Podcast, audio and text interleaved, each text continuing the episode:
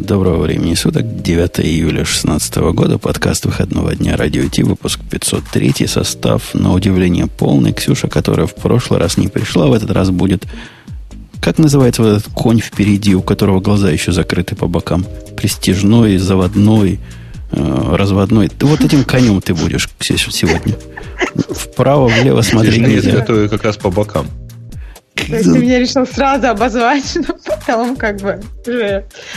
Спасибо, спасибо. В прошлый раз а не Ксюша, А Ксюша должна называться, по-моему, коренной конь, да?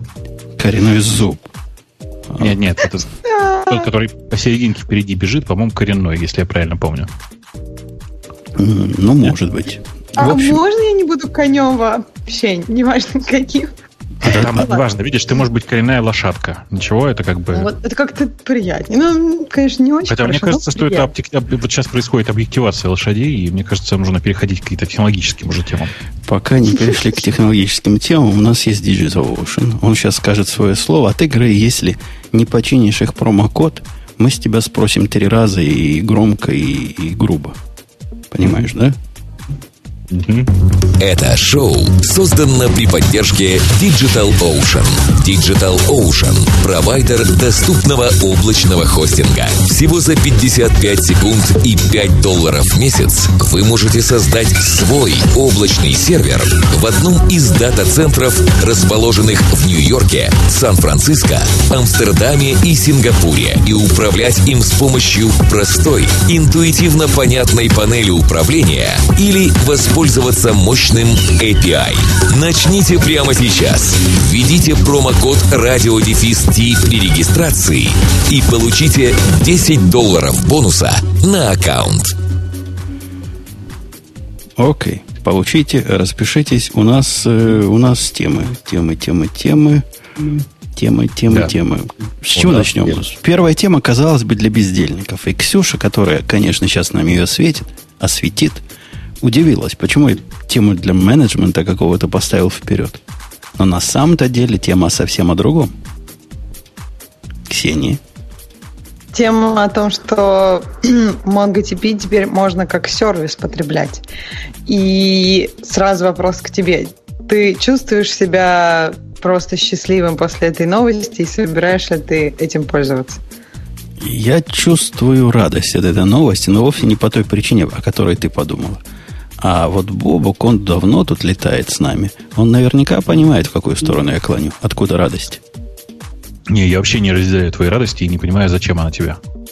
А не в том дело мне. Мне она не особо нужна. Почему она не особо нужна, мы поговорим тут в подробностях. Тут, тут не так все просто. Но мне кажется, это крутой и правильный шаг, который они делают в сторону своей финансовой стабильности. Это сервис, которым люди будут реально пользоваться. Ну, некоторые определенные люди. И это платный сервис, сильно платный сервис. Их маржа вокруг того, на, на чем они все это нахлобучивают, по моим подсчетам, процентов 20-30. Предоставляют они, в принципе, почти ничего. Ну, ничего из такого, что требовало поддержки и растрат. И я радуюсь потому, что это источник дохода для, для компании. И если вот эта модель, они как-то намекали, что модель этой золотой подписки, бриллиантовой подписки, которые они э, пытаются себя самофинансировать, что-то как-то не очень, что-то как-то не, не совсем, хотя деньги дают. А это широкая, публичная и доступная народонаселению модель. Я, я рад. Я прям, прям, вот я сейчас посмотрел на список их дата-центров, я правильно понимаю, что они тупо в ВВС живут, да? То есть у них никакой другой альтернативы нет? Э, ну, в общем, да. Но, по-моему, это еще хуже, чем да. Если посмотреть вдумчиво на их цены и на их предложения, то мы увидим, что они вам делают managed solution, managed э, управляемое решение внутри EC2 э, инстансов, но размерчики у них странные какие – ты посмотри на их предложение. Там, если дойдешь до цен, то тебя это тоже насторожит. До цен не так просто дойти, я понимаю. Они, они их не сразу показывают. Вот pricing, там учи, учи больше. Зашел не, в pricing. Нашел да. угу. И вот ты... Да. Не знаю, зачем у него там звонит телефон, но я надеюсь, что там что-то срочное. Я смотрю просто на цены, и они прям пугают меня. Потому что инстанс, который подходит для моего сегодняшнего pet проекта стоит так на всякий случай 20 центов в час, не считая всего остального. Ну, то есть, как бы, это 8-гигабайтный инстанс с 40 гигабайтным сториджем, с включенным EBS, и он стоит 0,194 доллара в час. Что-то как-то прям у меня не радуют цифры. Кто будет 20 центов в час платить? А 20 центов в час-то сколько вообще? Ксюша, ну, ну вообще, баксов а? на, 300, на 500 ты вылезешь, по-моему. Не, я думаю, что гулбаксов все-таки на 150-200, и это сравнимо с ну, типа, со стоимостью большого хостинга, и это ведь не считая еще... А, да, 150, 144 доллара. Ну, вот не считая всякого дата-трансфера, не считая того, что тебе иногда понадобится, ну, может понадобиться еще сторож, короче, прям, прямо, прямо жесть. То есть, короче, действительно, Женя, наверное, прав, и единственное, кому это нужно, это странным людям, которые не могут все это сделать сами. Ну, я, я вернулся. Мне показалось, может, я не прав, но мне показалось, что вот эти инстансы, которые тут указаны, меня, собственно, чего удивило? У меня нет строгого впечатления, ощущения, что это дедики для вас. Вот прямо нет. Но это, это EC2. Это просто не, EC2. Я понимаю EC2, но это EC2 на тебя одного или, на, или это какой-то большой EC2, из которого они выделяют кусочки и надеются, что народ... Про CPU тут вообще ничего нигде не сказано, понимаешь? Тут рассказывается про storage, про memory. Да, я понимаю, это можно нарезать. Но у меня совсем не улыбается инициатива быть нарезанным с кем-то на одном и том же инстансе. Я уверен, что это нарезанное. Прям вот уверен. Ну, э, просто я не вижу другой причины. На самом деле, даже те самые 20... Я тут просто рассказывал, что вот мне подходит их э, instance name, который называется M30 по э, текущему моему статусу. Это 20 центов в час примерно. Эм, и надо сказать, что, конечно же, это ну, это, типа, даже это мне дорого, но это довольно близко к, к ценам Амазона. А, и это автоматически говорит мне о том, что нет, нифига, скорее всего, еще дороже. То есть, скорее всего, их цены еще дороже. Боба, кстати, ты сказал, что это у тебя 0,94, а у меня М30 показывает 1,70, 1,77. Ксюш, это зависит от региона, который ты выбираешь. Ну вот да, а ты какой У меня европейский выбрал? регион просто, я, и, и тот, который а, US. Да-да-да, я поняла. И там 0,194. Ну, то есть, на самом деле, они берут э, некоторый мультипликатор к амазоновской цене. Потому что, ну, у Амазона, как, как вы знаете, тоже практика такая есть. Ну да, только вот этот дороже. Все по Америке, ну, то есть, два американских, они одинаково стоят. Я тебе больше того скажу, австралийский стоит примерно столько стоит же. Стоит столько же. Ну, не примерно, а да. столько же. А вот, да, европейский только стоит дороже. Ну, оно вообще все не так просто. Потому что с ценообразованием у них они попытались сделать так же сложно, что было как на Амазоне, только еще хуже. И Амазон в некоторых местах говорит, да, чуваки, вот это прям посчитать трудно.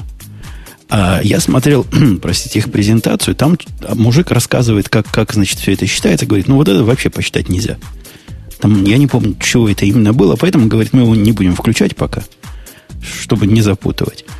Но они сами не могут сказать, сколько это будет стоить, пока ты всю эту балалайку не запустил, а потом посмотрел на счет. Из того, о чем ты можешь точно знать, сколько будет стоить, это цена за ноды. Они вам не дают двухнодной плюс арбитр конфигурации. Минимум можно э, реплика с этой из трех поднять, потом из пяти, потом из семи. Кроме того, размеры сториджа, которые они тут э, нарезают, а ну, Грей, сделай там тише, а то мы пробиваемся.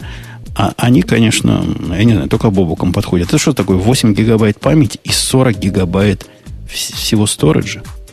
Это какая-то несбалансированная конфигурация. Не, не, ну ладно, они живут на EBS, и очевидно, что они могут тебе предоставить дополнительное э, место на storage, нет такой проблемы.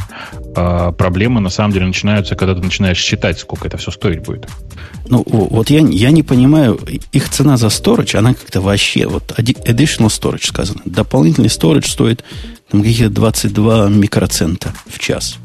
Откуда центы в час? Как они это посчитали? Обычный storage у них по часам не продается в Амазоне, он продается по размерам. А у этих как-то по часам. А UPS тоже отдельных денег стоит, тоже из этих микроцентов. Трудно понять, что оно будет на самом деле. Кроме того, передача данных туда-сюда они берут отдельно, чтобы вы не думали, что вот масленица и все туда входит. В общем, с ценой надо внимательно смотреть и скорее всего, до того, как вы получите первый счет, вы не поймете, сколько вы на самом деле платите. Ну, короче, меня пугают эти цены, честно скажу, и пугает то, что это, скорее всего, такая же модель, как у, действительно, как у Амазона. В смысле, ты никогда не знаешь, сколько на самом деле ты в результате заплатишь. А у Амазона они пытаются тебе помочь. Они, мне не кажется, что они скрывают, им, им просто сложно. У этих как-то пока по-другому, но ладно. Я думаю, научатся сами свои цены прогнозировать. У них там визард есть, когда вы идете, заводите себе аккаунт. Я, я ходил, пробовал. Там все по-человечески сделано. Конечно, такой очень инженерный интерфейс всему этому делу. Похож, как у них раньше было в их менеджмент-консоли. Вот такой же гиковский. И там же цену тебе предсказывает, сколько это будет стоить. И, в общем, все пытается тебе помочь. После того, как вы все это поставите, из того, что действительно, вот из-за чего стоит человеку с улицы на это посмотреть, вы в один клик можете поднять реплика сеты. Вот прямо раз-раз. И думать вообще ни о чем не надо включить encryption там-сям, завести пароль на своего пользователя. То есть со, с кликами создать себе нормальный ну, либо реплика сет, либо, либо шардед конфигурацию. Причем из реплика сет там буквально двумя кнопками можно в шардед превратить. Не знаю, как по поводу наоборот, но в ту сторону у них прямо есть UI. И Слушай, но... все красиво нужно это, это кому в конечном итоге? Ну вот простым людям. Вот тебе проект на коленке надо поднять. Представь, у тебя нет э, бесконечных бесплатных мощностей на Digital Ocean. Тебе все равно, значит, где-то Монгу держать надо. Но ты на 20% дороже, чем если бы сам все это поднял. А зато для тебя все сделали, все бэкапы на месте, весь мониторинг тут же в вебе. Ну, менедж-сервис. Есть же причина, почему я RDS использую. Потому что я в MySQL ничего не понимаю. А есть же такие люди, которые в Монгах ничего не понимают, а хотят использовать. Ну, то есть, в смысле, ты сейчас говоришь, что как будто бы можно Монгой пользоваться, просто ее установив. На самом деле ведь нет. Ну, в смысле, она будет какая-то предконфигуренная. Но дальше возникнут вопросы про оптимизацию. Все равно нужно понимать, как она работает. На самом деле, в конечном итоге разработчику нужно понимать, как именно сконфигурирована его, его база. А в данном случае происходит полная изоляция. Ну, вот не уверен. Вот знаешь, у них есть вот эта супер оптимизированная база данных, э, SQL совместимая, MySQL совместимая Аврора, которая называется. Как она там сконфигурирована? Что она там делает внутри? Вот я понятия не имею. Но я перенес э, с, с движка MySQL на эту балалайку и стало в 4 раза быстрее. И как оно там внутри, и где там чего, и как... Ну, там, конечно, наш DBA, у нас есть типа DBA, он бился долго, чтобы заставить то ли время в каком-то формате показываться, то ли таймзон куда-то прибивал гвоздями. Э, это да, это проблема, как ее извне сконфигурировать. Но не, не до степени, что вот я кэш сейчас задам, и я там размер это, этого кэша, размер того кэша, размер query, размер... И, ты знаешь, как там MySQL эти магически конфигурируют. А тут все, раз включаешь работает. Я допускаю, что и Mongo такая включил, сразу у них и работает. Ну, для пет-проектов каких-то наверняка оно так и работает. Для какого-то про большого относительно проекта очень сомневаюсь. Мне нет, не кажется решением для реально большого проекта, но для, скажем, для среднего. Особенно, а сейчас же все проекты мелкие и средние. Ну, у нас же в мире микросервисов, ты помнишь, положена база на, на, на микросервис. Поднимаешь себе кликами таких балалаек на каждый микросервис. У тебя таких 100 штук и кто-то ими занимается, не ты. Это же прелесть. Ну, не... Кто-то ими занимается, короче, тебя, тебя радует, что это менеджер решения. Я, я понял. Все остальное на самом деле ерунда. Ну, конечно. Мы тут ругались, почему у Амазона нет никакого менеджера решения для NoSQL, кроме их страны Динамы. У них и сейчас нет, но теперь хоть кто-то пытается поверх этого. Есть подобная же штука для того, чтобы Rabbit'ы поднять. Помнишь, вокруг них, которые мы, да. мы ругали? Cloud AMQP, по-моему, называют. Не помню этих ребят. Или что-то там с, с Cloud и с Rabbit'ом было связано. Мы их ругали, и, и там я реально не понимаю, кто этим пользуется. А здесь ситуация-то посложнее. Тут гораздо больше чего мониторить, гораздо больше на что посмотреть, гораздо тоньше оптимизировать. А представляешь, если к этой штуке они тебе еще и поддержку дают? Что я подозреваю, таки да. Скорее, чем нет. И ты можешь их спросить, а почему мой вот этот запрос – который, на мой взгляд, должен быть полностью covered э, индексами, он что-то вообще работает какое-то дикое время. И вдруг тебе кто-то на этот вопрос ответит. Ну, короче, повторюсь еще раз. Радость от того, что это менеджер сервис, понятно, хотя мне это все совершенно не нужно. И ну, я вообще сейчас не часто использую Монгу в, в э, каком-то простом виде. А в сложном я боюсь, что никто ее мне не сконфигурит так, как мне надо. А как ты ее особенно конфигуришь? Ну вот сейчас, начиная с, когда у них вышел этот э, тигр, странный, странный тигр, когда вышел, у меня все практически с одинаковой конфигурацией, которые переношу туда-сюда, только увеличиваю размер лимитов. Один раз набрал хорошую конфигурацию, там, я не помню, чем, журнал компрессированный, тост компрессированный. В общем, все, что надо, сделал в свое время. И с тех пор хожу с этим, с, с установки на установку. Может, у них еще лучше даже есть общая конфигурация. Эм, ну, э, э, в смысле, у меня никаких особенных каких-то сложностей с конфигурацией нет, но типа мне нужно, чтобы эта конфигурация была восстановима и в том числе в других э, сервисах за пределами Амазона, в смысле в других э, облаках за пределами Амазона. Э, как ты это будешь делать-то? Ну, тут ты как бы про, про бэкапы спрашиваешь. Да, ну, если, да. если все упало, вроде бы, не вроде бы, а точно, они тебе дают бэкап. Это, по-моему, та часть, которую они не могут сказать, сколько будет стоить потому что никто не знает. И потом ты их, эти дампы можешь теоретически в другом месте поднять. Ну, как обычно дампы из Монги. Теоретически можешь. Теоретически. Да? Ну, про, ну, практически. Ну, понятно, ну, а если ты.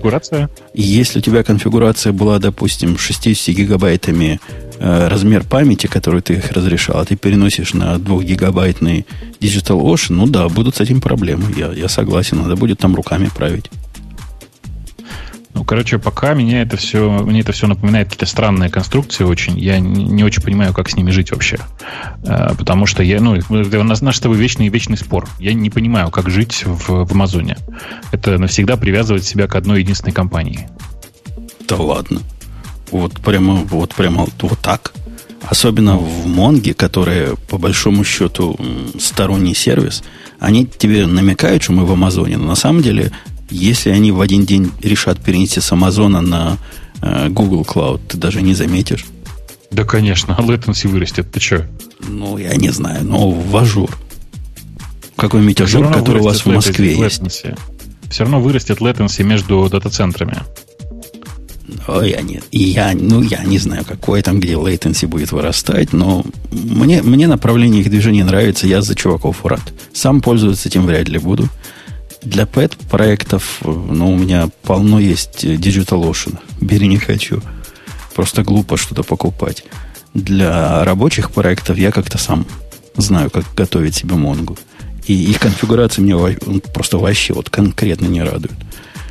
А, кроме того, ну, ты знаешь, в чем прав, Бобок? В том, что настройки Монги, вот конкретно в AWS, есть такое количество странных подводных камней, которые я не уверен, что они там понимают, как это делать правильно. Хотя черт его знает. И узкие места там оказываются совсем не там, где ты ожидаешь. И, и всякое прочее. Так что, ну, может... Но и, они может... научатся, опыт заберут. Ну, то есть, как бы у них же будет много на ком тренироваться. Я сейчас почитала их вопросы и ответы. Они говорят, что, во-первых, саппорт они не предоставляют из коробки с этим атласом. Только если у тебя есть Professional и Enterprise Advanced Support, то тогда то есть, на самом деле можешь... еще и саппорта нет. Офигеть. Саппорта нет. Они пишут, что типа если это баг, связанный с ну, там, с Амазоном в данном случае, то типа мы, мы, мы сходим за вас к Амазону. Если это баг у нас, просите помощи у комьюнити. Вот. И, но если у вас есть саппорт для Монги, то вы можете заплатиться для саппорт для этой штуки. То есть, скорее всего, они будут обеспечивать саппорт, если у тебя уже есть купленный саппорт для Монги. Что еще интересно, я тут заметила, они говорят, что если вам нужны какие-то особые конфигурации Монги, то они отправляют э, в MongoDB Cloud Manager, где ты можешь я так понимаю, они говорят, что это вы можете хоститься на своих платформах, но это, ну, то есть, э, Жень, ты про, ну, слышал про этот Cloud Manager? Mm. Что это такое? Ну, это тот же Atlas, это, только не на Амазоне? Да, да, это, по-моему, такой атлас для самодеплоймента. Там про него, по-моему, даже и цены не, не сказаны. Типа, позвоните, мы вам скажем, сколько оно стоит. Что само по себе не пугает. очень понятно, что, что оно делает, да, такого, что, ну, то есть, ну да. В общем, так ну. что, Бог, если ты вдруг хочешь чего-то автоматического, но со своими суперконфигурациями, потому что Atlas не поддерживает, ну, они пишут тут, чего они не поддерживают, и да, они говорят, тогда идите в Cloud Manager. То есть ну, мы короче, вам поможем. Не, я, я понимаю, я представляю себе, как они нам помогут, но вообще непонятно, зачем мне это нужно в результате. Ну, модель такая, как бы ты имеешь только общественный, общественную поддержку, она, в принципе, амазоновская модель. Это чудовищно. Мне кажется, это чудовищно.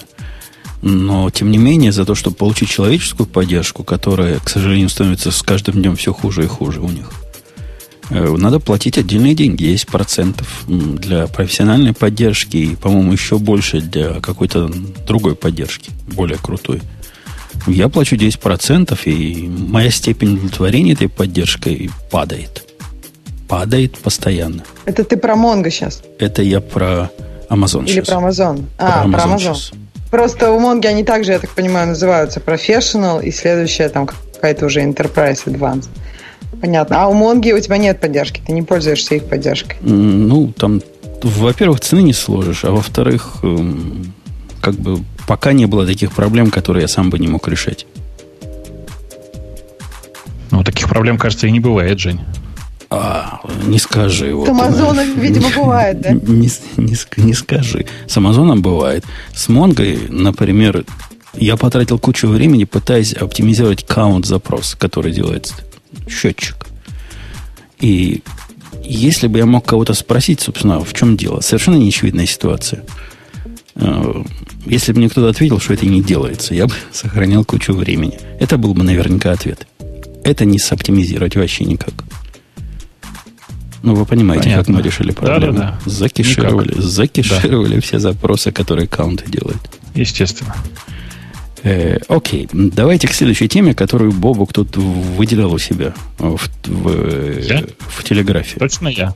Точно. В телеграфе. В телеграфе, да. По да, телеграфе. А также в почте и телефоне, да. По телеграфу прислал нам это с точками тире. Азбукой Морзе сообщение про какой-то позорный 54GL вот этот э, раутер от Linksys, которых у меня две штуки, обе две глючные, сломались. Одна из них даже была достаточно новая, чтобы на нее прошивку поставить. Ну, вот эту правильную. И я поставил. Да, и все равно глючная была совершенно поделка. И надо было каждый месяц, два, три это сбрасывать. Это как-то задумывалось чудовищно. А у меня остались от этой, как легендарные модели, которые вы тут все радуетесь, самые неприятные впечатления. Слушай, да ты просто забыл, каковы были остальные раутеры вот эти вот 10 лет назад. Это же просто ад был. А тут еще внезапно вдруг... Просто OpenVRT появилась очень быстро, и OpenVRT можно было прям пользоваться. В отличие от большинства готовых движков, которые, на которых все это работало. Не, я понимаю, что остальные могли быть хуже. И действительно, после того, как я с Linksys... Я был таким измучен Linksys, хотя и денег было немного в то время. Я пошел и купил дорогущий Airport э, Extreme, который вообще стоил конских денег.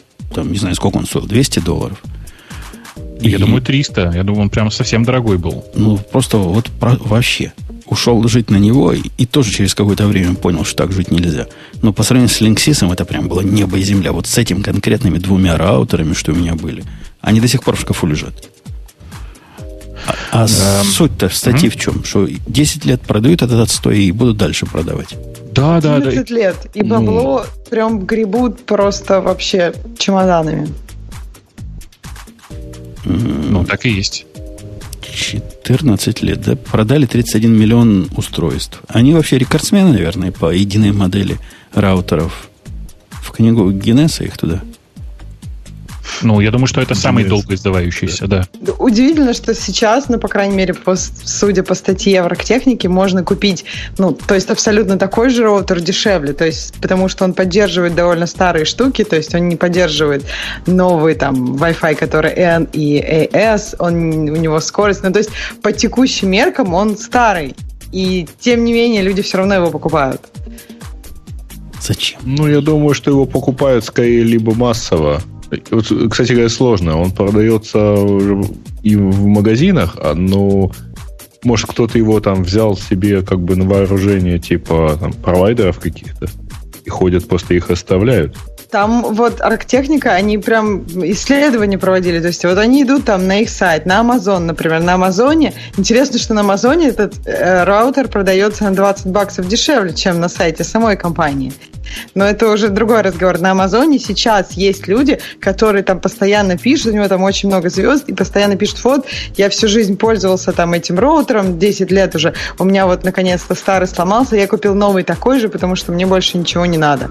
И, то есть люди продолжают им пользоваться, потому что для них это какой-то знак качества, это удобнее, не надо ничего нового изучать. А, а их никак есть... не напрягает, что вот этот раутер, который на 54 мега, мегабота, да? Я же правильно помню, он же был на, на, ну, на, на G, да, стандарт? Ну, G, G да, не больше, 54, да. да. И сегодня название. в странах, кроме как страны третьего мира, ну и, и некоторые места в Америке, такие скорости, это у тебя интернет быстрее. Куда не, ты... Не, подожди, это у тебя интернет быстрее. Ну, я думаю, да, не у всех, и не и во то, всех. И, и то, по-моему, у тебя быстрее. не всегда быстрее. Но он у меня всегда 100. А у меня, то есть снаружи у меня канал 100, а внутри дома у меня будет канал 54. Это... Нет, я не понял. Ты, э, значит, для Netflix, предположим, да, чтобы смотреть, достаточно канала сколько? 5 мегабит? По-моему, 20, они говорят, для HD надо. Для HD. В любом случае хватает. Это да, в любом HD, случае 54 да. хватает в два раза для HD.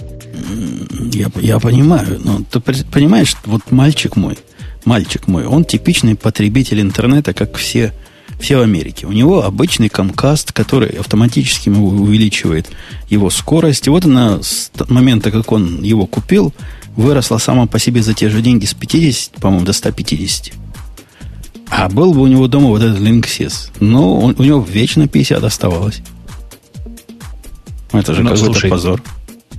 Еще раз, это э, актуально, ну, как бы очевидно, не для всех.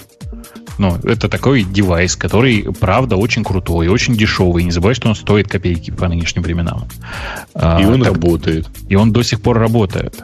Понимаешь? Он стоит, за более дешевые копейки можно купить вот эти сохо-раутеры для дома относительно они современные. Не они, они, Linksys они не Linksys. Но те, кто понимает, что это Linksys и зачем он нужен, что там открытые прошивки и все замечательные прочие дела, тот же ж не будет жить 54 внутри и 100 снаружи. Правильно? Я, я не очень что... понимаю, кто их да. покупает. Ну, я не знаю, кто их покупает, но покупают их прямо пачками. Может быть, дело в том, что в большинстве книжек э, типа Wi-Fi для, домашний Wi-Fi для чайников, чайников написано, что э, обязательно покупайте вот эту конкретную модель, она клевая и проверенная. Это же правда, она проверенная. Обидно, что на самом деле они за все эти годы не выпустили точно такой же, но, с, например, с 11N. Понимаешь? Ну, погоди, а их новый вот этот чудовищный за почти 300 долларов, который продается такой здоровый. Вот тут на рисунке он. WRT 1900, по-моему, сейчас даже и новее есть. Ну, вот я такой Нет, в магазине зверя видел. есть, но я хочу точно такой же, только с Нет, подожди, тот, который на рисунке стоит сверху на э, свече. Ну, может, он стоит сверху на свече. Ты посмотри, в нее там написано на самом деле про и, это. И, я понимаю, но есть у них, вот, по-моему, у них я видел в магазине такая балайка с шестью антеннами, которая покрывает ваш дом как бык овцу и дает вам разные дикие скорости. У моего коллеги такой есть, он плюется просто постоянно. Как плохо покрывает. Э, черт его знает. Можешь с этими большими скоростями уже и не достичь того качества и того покрытия, как было в былые годы. Не знаю. Главное, что, главное, что э, это правда, ну вот из, из всех устройств такого типа это реально самый популярный и самый активно использованный роутер из всех, которые я видел. И это, кстати, знаешь, еще есть один важный момент. Это единственный роутер, который у меня на руках ни разу не умер. Ну, как бы случалось всякое, но вот эти, это, эти роутеры у меня не умирали. Может быть, еще в этом дело. Они бессмертные какие-то. У меня вот из таких раутеров самый старый, которые живут – это, как он называется, черный рыцарь, да, по-моему, назывался асусовский этот модель. Помнишь, такая N60 чего-то там была, легендарная тоже. У него отвалилось... N в конце, нет? Не помню. Ну, такой маленький был, с лампочкой, с лампочками, такой симпатичный. Ну, популярный прямо сильно. У него отвалилось там внутри все, что могло отвалиться. Он перестал запоминать свои установки. Видимо, флеш поломалась. Но как, э, как точка доступа я его настроил. Прямо работает, пробивает весь дом. Самая мощная штука, что у меня тут есть. Боюсь, возле него яичницу можно поджарить. Ты, главное, это не сиди рядом долго. Ну, стараюсь. Стараюсь ограничивать свое время. Ну, на самом деле нет ничего неожиданного, удивительного в подобных, так сказать, популярностях. Во-первых, опять-таки, под него есть вот такая прошивка, как типа OpenVRT. Да, э, и, кстати говоря, там же есть еще масса модификаций э, этой прошивки. Потом совершенно невозможно угадать э, очень часто, чем это может быть вызвано. У нас одно время просто взлетали продажи э, роутеров от Делинка и Asus. Помните, у них был 520 и VL HDD. Такие два э, такие две модели от Asus. Туда тоже ставилась эта прошивка. Но наши туда ставили еще дополнительные, еще такую модель прошивки, которая поддерживала Тайже. В USB порт втыкался модем Тайже, и это было роскошное. У нас прямо фирма с этого фирмочек было грандиозное количество, которые привозили, ставили где-нибудь в загородном доме такой вот комплект, и даже могли подключить к нему большую стационарную антенну, направленную точно на ближайшего CDMA оператора. Прекрасно работало. Вот я думаю, у Делинка, кстати говоря, на украинском сайте долгое время прямо на главной странице была ссылка Тайже роутеры. Да, Ксюшенька. Что, кстати? Я просто зашла тут на сайт. Тут интересно, что вот если ты хочешь не, не хочешь ограничивать себя же Wi-Fi и хочешь там AS, то тебе нужно ну, да, достаточно большую сумму денег заплатить. То есть этот роутер стоит 70 у них на сайте, а следующий такой же VRT 230. Ну, То конечно, конечно они, раза. они денег стоят конских. У меня вот этот Apple, который прямо хорош, в последнее время стал. И ну, он стоил, да, он стоил прямо дорого. И за беспроводную связь в современной мире цены не сложишь. И это правда. И покрыть относительно нормальный американский дом полностью этой связью еще та задача. Так что, да, мучаемся тут. Не то, что у вас там через бетонную стену. Любой, небось, пробивает. У нас следующая тема, которую я выберу, по поводу Visual Studio, который выпустил новую версию, и прямо конкретно новую версию. Они от, отказались от главного в этой версии. Пошли на поводу, так сказать, публики. Это не Visual Studio, это Visual Studio Code. Ну, да? Ты это имеешь Да, VSC, который Visual VSC, Studio да, Code. Visual Studio Code, да. Который, а работает, сделали? который работает на Mac, версии 1.3, они добавили табы.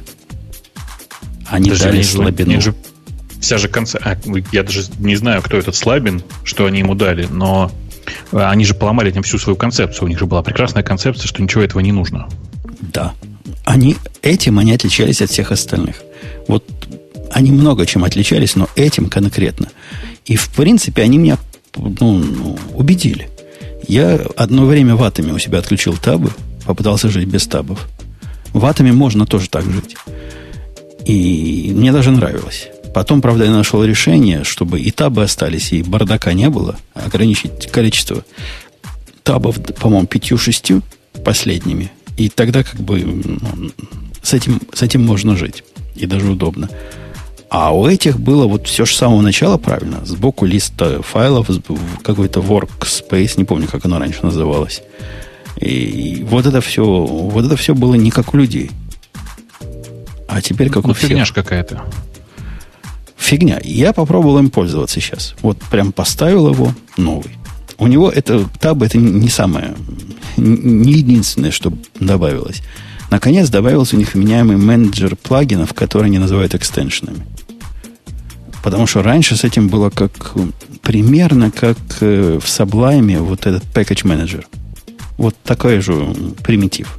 То есть ты нажимаешь э, Command Shift P, пишешь пэкэдж, и тут же оно тебе список пэкэджей, если ты шаг влево, шаг вправо, они пропали, и заново иди ищи их. Ну, прямо скажем, не самая удачная идея, хотя концептуально и просто. У VS кода также, VS кода также было раньше, теперь они открывают эти экстеншены, все время забываю, как они плагины называют, экстеншены слева. Ну, как, где файлы, теперь там новое такое view есть для экстеншенов. И можно оттуда выбирать такой persistent view у них там есть. Это удобно, это молодцы. Я, я за это хвалю и уважаю. Но пользоваться этим редактором я сегодня до подкаста пробовал им реально пользоваться. Слушай, ты знаешь, это какой-то позор. Вот реально, ты... у, этого, у этого редактора запах Microsoft неистребим. Я хотел его, я вот реально поставил себе все ходки, как у себя. То есть я хотел ну, заставить себя его полюбить. Во-первых, я человек с высшим образованием и с не знаю, десятками лет работы в хай-теках не понял какой-то балайки отключить э, страницы, которые пустые внизу. И знаешь, о чем я говорю, да? Ты опускаешься ниже текста, а внизу кусок пустого вот... У тебя там нет ничего. Ты меня спрашиваешь. Если у них по умолчанию... А, я, знаю, а я объясню, чтобы у тебя в центре всегда было то, над чем ты работаешь. И я помню, ну, то есть люди реально некоторые очень переживали, что этого нет в Xcode. То есть в Xcode, если ты хочешь, чтобы этот кусок пустого места был, тебе его нужно пробелами делать. Ну и потом, например, их удалять, что очень неудобно. А в студии это же главная фича. Э, может быть. Я искал, как эту фичу отключить, я не нашел. Вот, возможно, там где-то запрятано. Я полез в их конфиги, посмотрел, но ничего явного не нашел. Даже не это. Ладно, с этим, возможно, мы могли бы пережить. И даже, извините, с этим синеньким э, страшным статус-баром.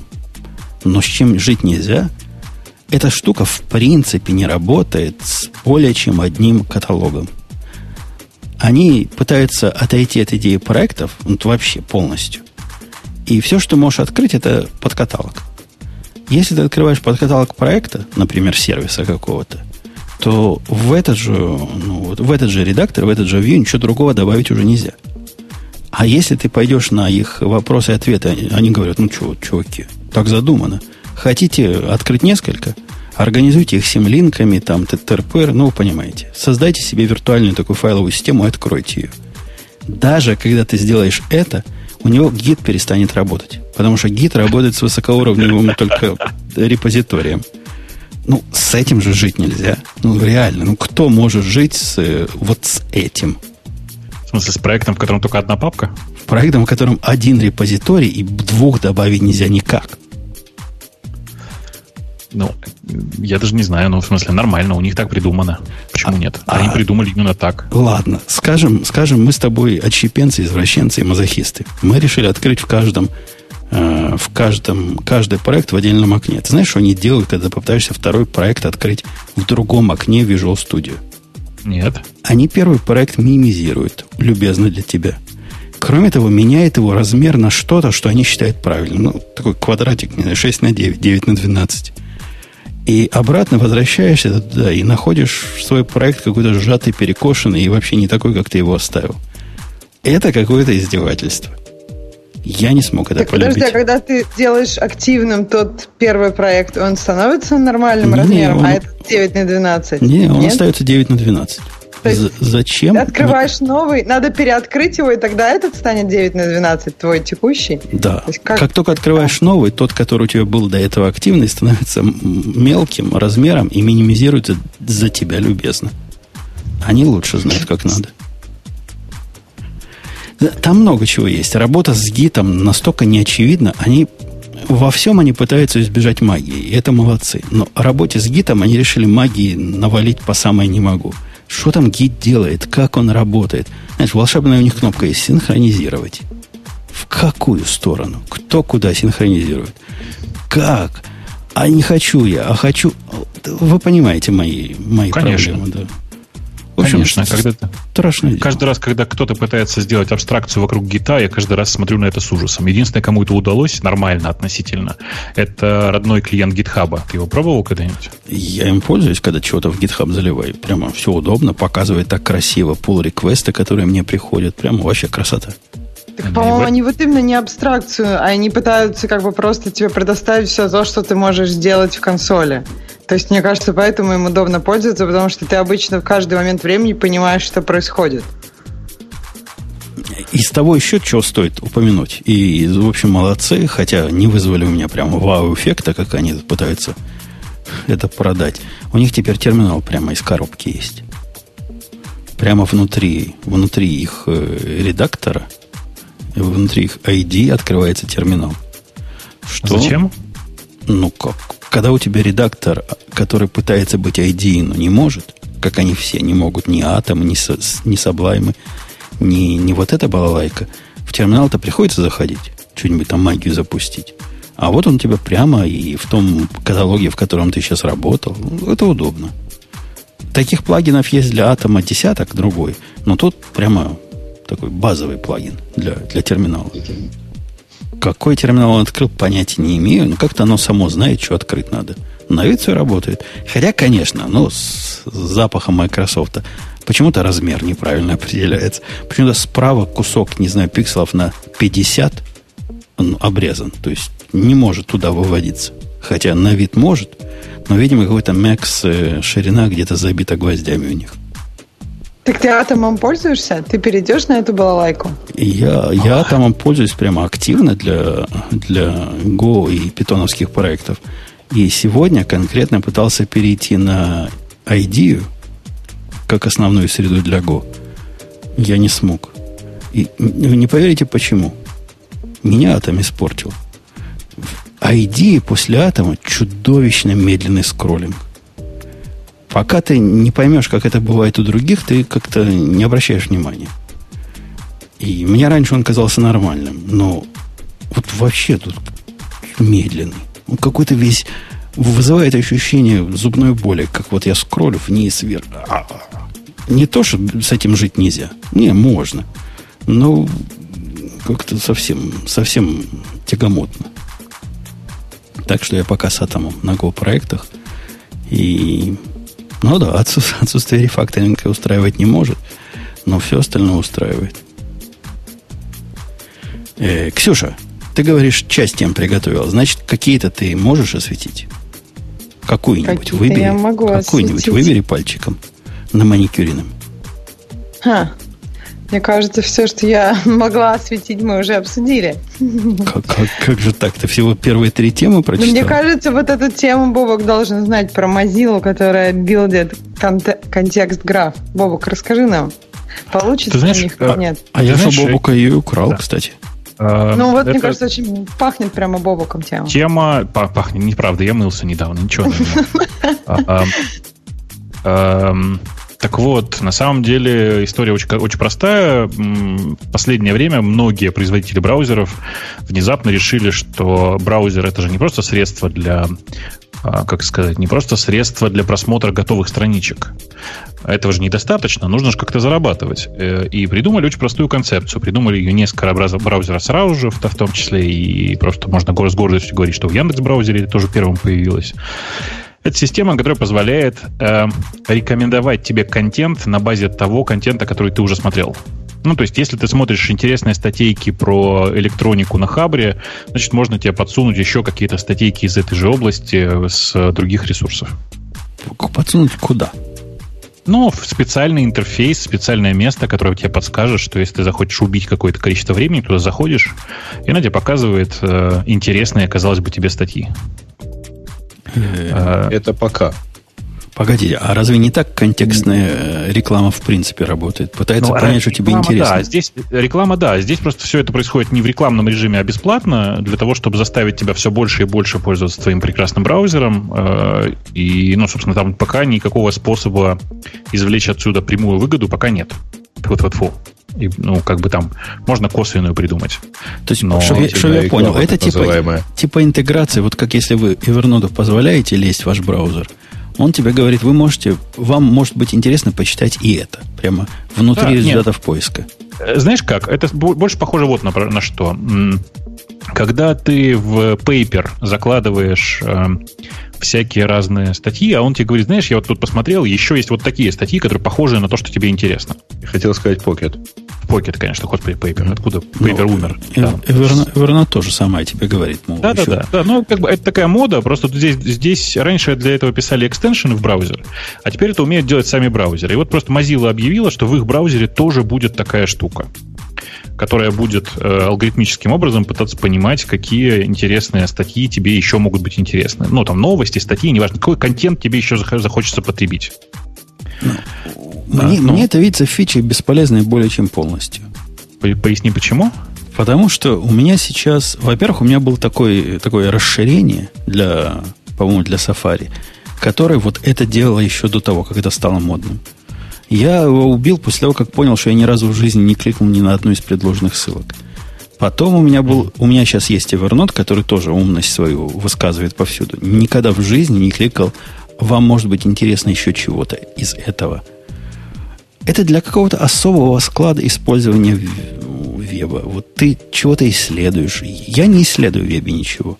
Я не знаю, как Слушай, вы. Ну, я, я ищу ну, ответы ты... на вопросы ты, ты зря. На самом деле есть же там много людей, которые занимаются просто Википедия браузингом. Когда зашел на статью в Википедии и начал читать что-то интересное, и, и значит, посмотрел один, одну страницу, две страницы, пять страниц, десять страниц. Короче, он прочитал всю Википедию. Интересно узнать, кто-нибудь цитату ну, или нет. Да, на самом а, деле есть более узкая uh-huh. проблема. Проблема открытия нового контента, то есть когда ты читаешь только то, что ты э, сам нашел, рано или поздно, э, ну, у тебя нет шансов найти что-то новое. Вот если ты там ходишь ну, так, по, по кругу, там, я не знаю, в Фейсбуке, в Твиттере, где бы то ни было еще. Вот, ну, если ты читаешь RSS и так далее. Поэтому вот подсказать тебе еще и полезный контент, это как раз то, что действительно хорошая штука. Но, Гриш, я думаю, что да. это пока а? на самом деле эти браузеры. Я не за горами, я думаю, появление э, таких браузеров, где эта функция будет совершенно не, э, ну, не где-то в отдельном месте, а просто поверх вот сейчас читаемой статьи тебе будет вылазить рекомендация, да ну, брось эту фигню, читай вот лучше это. А почему это браузер делает, а не поисковик? То есть чем браузер, браузер имеет как бы больше данных, что ты читаешь, но если а ты... чем поисковик См... отличается от браузера, Ксюш? В данном конкретном случае ничем просто. Нет, даже, даже в, не в конкретном случае. Перечисли, пожалуйста, поисковики и покажи пальцем в того, у кого нет браузера. Um, а, ну, вообще у Google... У DuckDuckGo. У DuckDuckGo нет своего браузера. Yeah. Ну, и, и браузер Google появился намного позже, чем у них появился поисковик. И, например, Ой, там, это... я пользуюсь браузером от Apple, у которых нет поисковика. Браузер и поисковик, ну, пока, по крайней мере... Подожди, подожди. А Siri это тебе уже не поисковик. Ну, да, это что не Siri мне не подсказывает в Safari ничего. Слава богу, если подсказывала, я бы ее отключила и... Это пока. Бы... Нет, Ксюш, ты, ты на самом деле ты, ты зря так говоришь. На мобильном, конечно, уже подсказывает и подсказывает много всего, напомню. Но не в Safari. Не в Safari, но если ты просто встроенный в систему поиск, он подсказывает уже дофига всего. Я вот сейчас специально свайпнул посмотреть. Он мне подсказывает приложение, которое я наверняка хочу сейчас запустить. А он мне показывает контакты, показывает ближайшая карте. колонка, да. да а, окей, то есть вот то, что сейчас Mozilla делает, это Mozilla, получается, сращивает браузер с поисковиком, что делают все тоже в этот момент. Просто у Mozilla как раз нет своего поисковика. Но, ну, э, по крайней мере, да, как-то изначально. Так.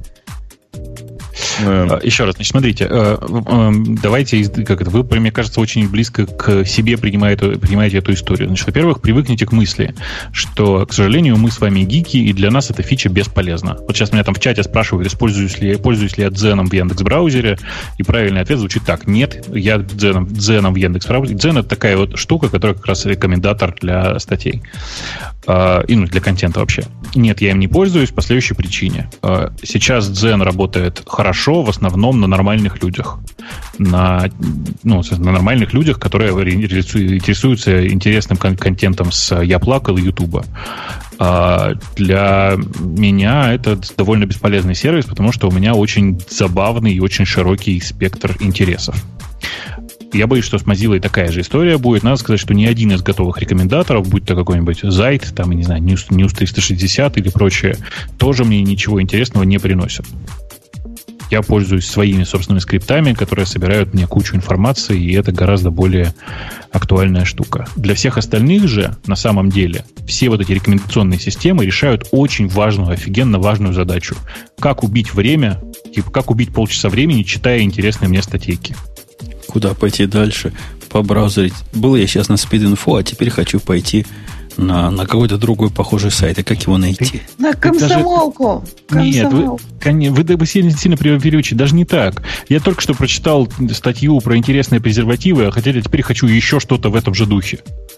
Понимаешь? И, собственно, у всех разное видение по этому поводу. Вот Zen — это, по сути, в встроенный в Яндекс браузер такая система, которая показывает тебе такую ленту рекомендаций, да, типа ленту интересных тебе статей.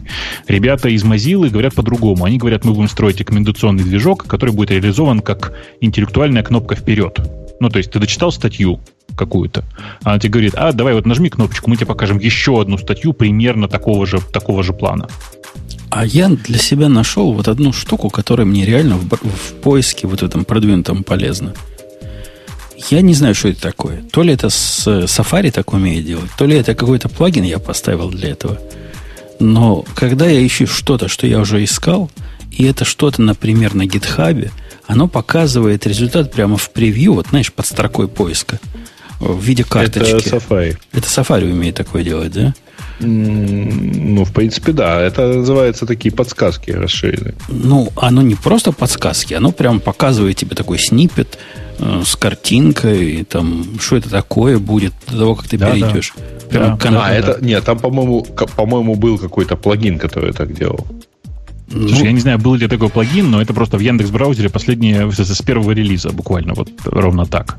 Нет, а ну, потом Safari, уже по-моему, была такая штука, то ли Glimpse, то ли как-то. Ну, возможно, как Glimpse, Glimpse, возможно, такую фи- такие фичи делал, но я просто каждый раз, когда вот я про э, все такие штуки разговариваю, я каждый раз ржу, потому что э, есть куча браузеров, с которых это все аккуратно, просто грамотно скопировано. Чуваки из Safari очень большие молодцы, вот с команды Safari.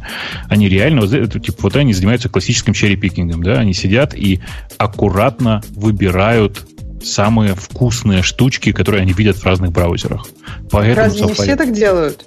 Не-не-не, все, э, большая, часть, большая часть команд, которые я знаю, делает не так. Они сначала наваливают кучу фич, а потом думают, а, вот это вот вообще неинтересно, выкинем. Чуваки из Safari очень аккуратно выбирают самые вкусные. Вот я выложил, как, что я имел в виду и как оно выглядит. Вот, вот я про это. Suggested websites, который он говорит. И прямо он рекомендует полезную ту штуку, что я имел в виду как раз. Я не знаю, как у вас, у меня Access Denied. Ну, где, где? Оно прям показывается в, в гиттере. Ну, у тебя, вероятно, да, а у меня нет. Я же пользуюсь э, нормальным интерфейсом. А-а-а. У меня тоже показывается. Вы, Вы, наверное, через приложение ходите, да? Это через... Safari как раз. Да. Нет, я через Safari. Ну, то есть Не-не-не, через... я имею в виду, что... Э, вот уж я показываю, это Safari умеет делать. Да, это само да, Safari. Это Safari в последних э, каких-то этих. Ну, мне эта фича нравится. Я, у меня на одном компьютере почему-то это, это работает, а на другом не работает. Э, это встроенная фича Safari сейчас, и это ответ, на самом деле, во многом на вопрос, делает ли э, Apple поиск. Конечно, делает. А почему у меня не, не получилось посмотреть, знаете, нет? Жень, тебе рассказать? Ну. У меня есть короткая, короткая история. Э, фоточка, которую ты залива, залил сейчас, она залита физически на самом деле на Amazon. Вот Женя просто кинул mm-hmm. картинку в окно Гиттера, она залита на Amazon. А э, если ты смотришь с сайта Гиттера, все в порядке. Если ты используешь клиент официальный Гиттера, который на самом деле тоже через веб ходит, все в порядке. А если ты пользуешься ERC или XMPP Gateway, который, ну, в смысле, который написан для Гиттера самими ребятами из Гиттера, то, то она показывает тебе access denied, потому что у тебя реферер не gitter.im, понимаете? Ну, правильно. Ну, не допилили. Ну, бывает. Ну, все мы люди, человеки. Это не они не допилили. Это они просто... Э, таким они не могут придумать другого способа, как защититься. Картинка-то на Амазоне. Какой еще способ они могут использовать? Э, окей. Окей. Окей. Предлагаю следующую тему по поводу не позоров, не знаю, надо ли позоры. Что нам Facebook-то каждый раз обсуждать? Вот у нас вот этот израильский стартап, который я поставил в темы, он просто так лез из всех щелей, что я не мог его не поставить. Поставить для того, чтобы поглумиться. Потому что заголовок статьи, что есть израильский стартап, который, значит, использует старинную методику, используемую раньше военными, для того, чтобы ловить хакеров по всему миру. Какой-то заголовок, как Синета. А Но... это и так, это почти Синет, это бизнес-инсайдер. Да, бизнес-инсайдер, но он все-таки не Синет. Пытаешься читать статью и понимаешь, что же стартап делает. Стартап, собственно, продает вот эти, как они называются, хани, хани, ханипоты, да, Ханипот. Ханипот, да. Они, значит, автоматизируют тебе установку этих ханипотов, но из текста статьи трудно понять, в чем, в чем инновация. В чем инновационность этого стартапа. Кто-нибудь да понял? Нет никакой инновации. Не, ну у них есть симметрия – они, значит, вносят, э, вносят эти помехи, которые попытают, помешают хакерам вас хакнуть. Из описания дальнейшего туманного можно понять, что есть у тебя какая-то настоящая боевая сетка. Ты в свою настоящую боевую сетку ставишь специальный вот этот сервер, который выглядит как настоящий и даже вроде бы имеет часть настоящих данных для того, чтобы привлекать гадов. И он подвержен всяким, ну, типичный вот этот ханипот – типичными уязвимостями, когда гады на него заходят, а вот что дальше происходит, бизнес-инсайдер умалчивает. Ты можешь да, увидеть, че, чем они там занимаются, и... Ну, в смысле, и все. Что ты все с ними можешь сделать? А. Это скрипт Кидис. Я, я понимаю, ну, как-то найти, наказать, избить розгами. Надо было дальше пойти. Представляешь, вот они, избивание розгами как сервис – к тебе кто-то заходит на Honeypot, пытается тебя хакнуть, а они высылают группу чуваков с розгами по адресу.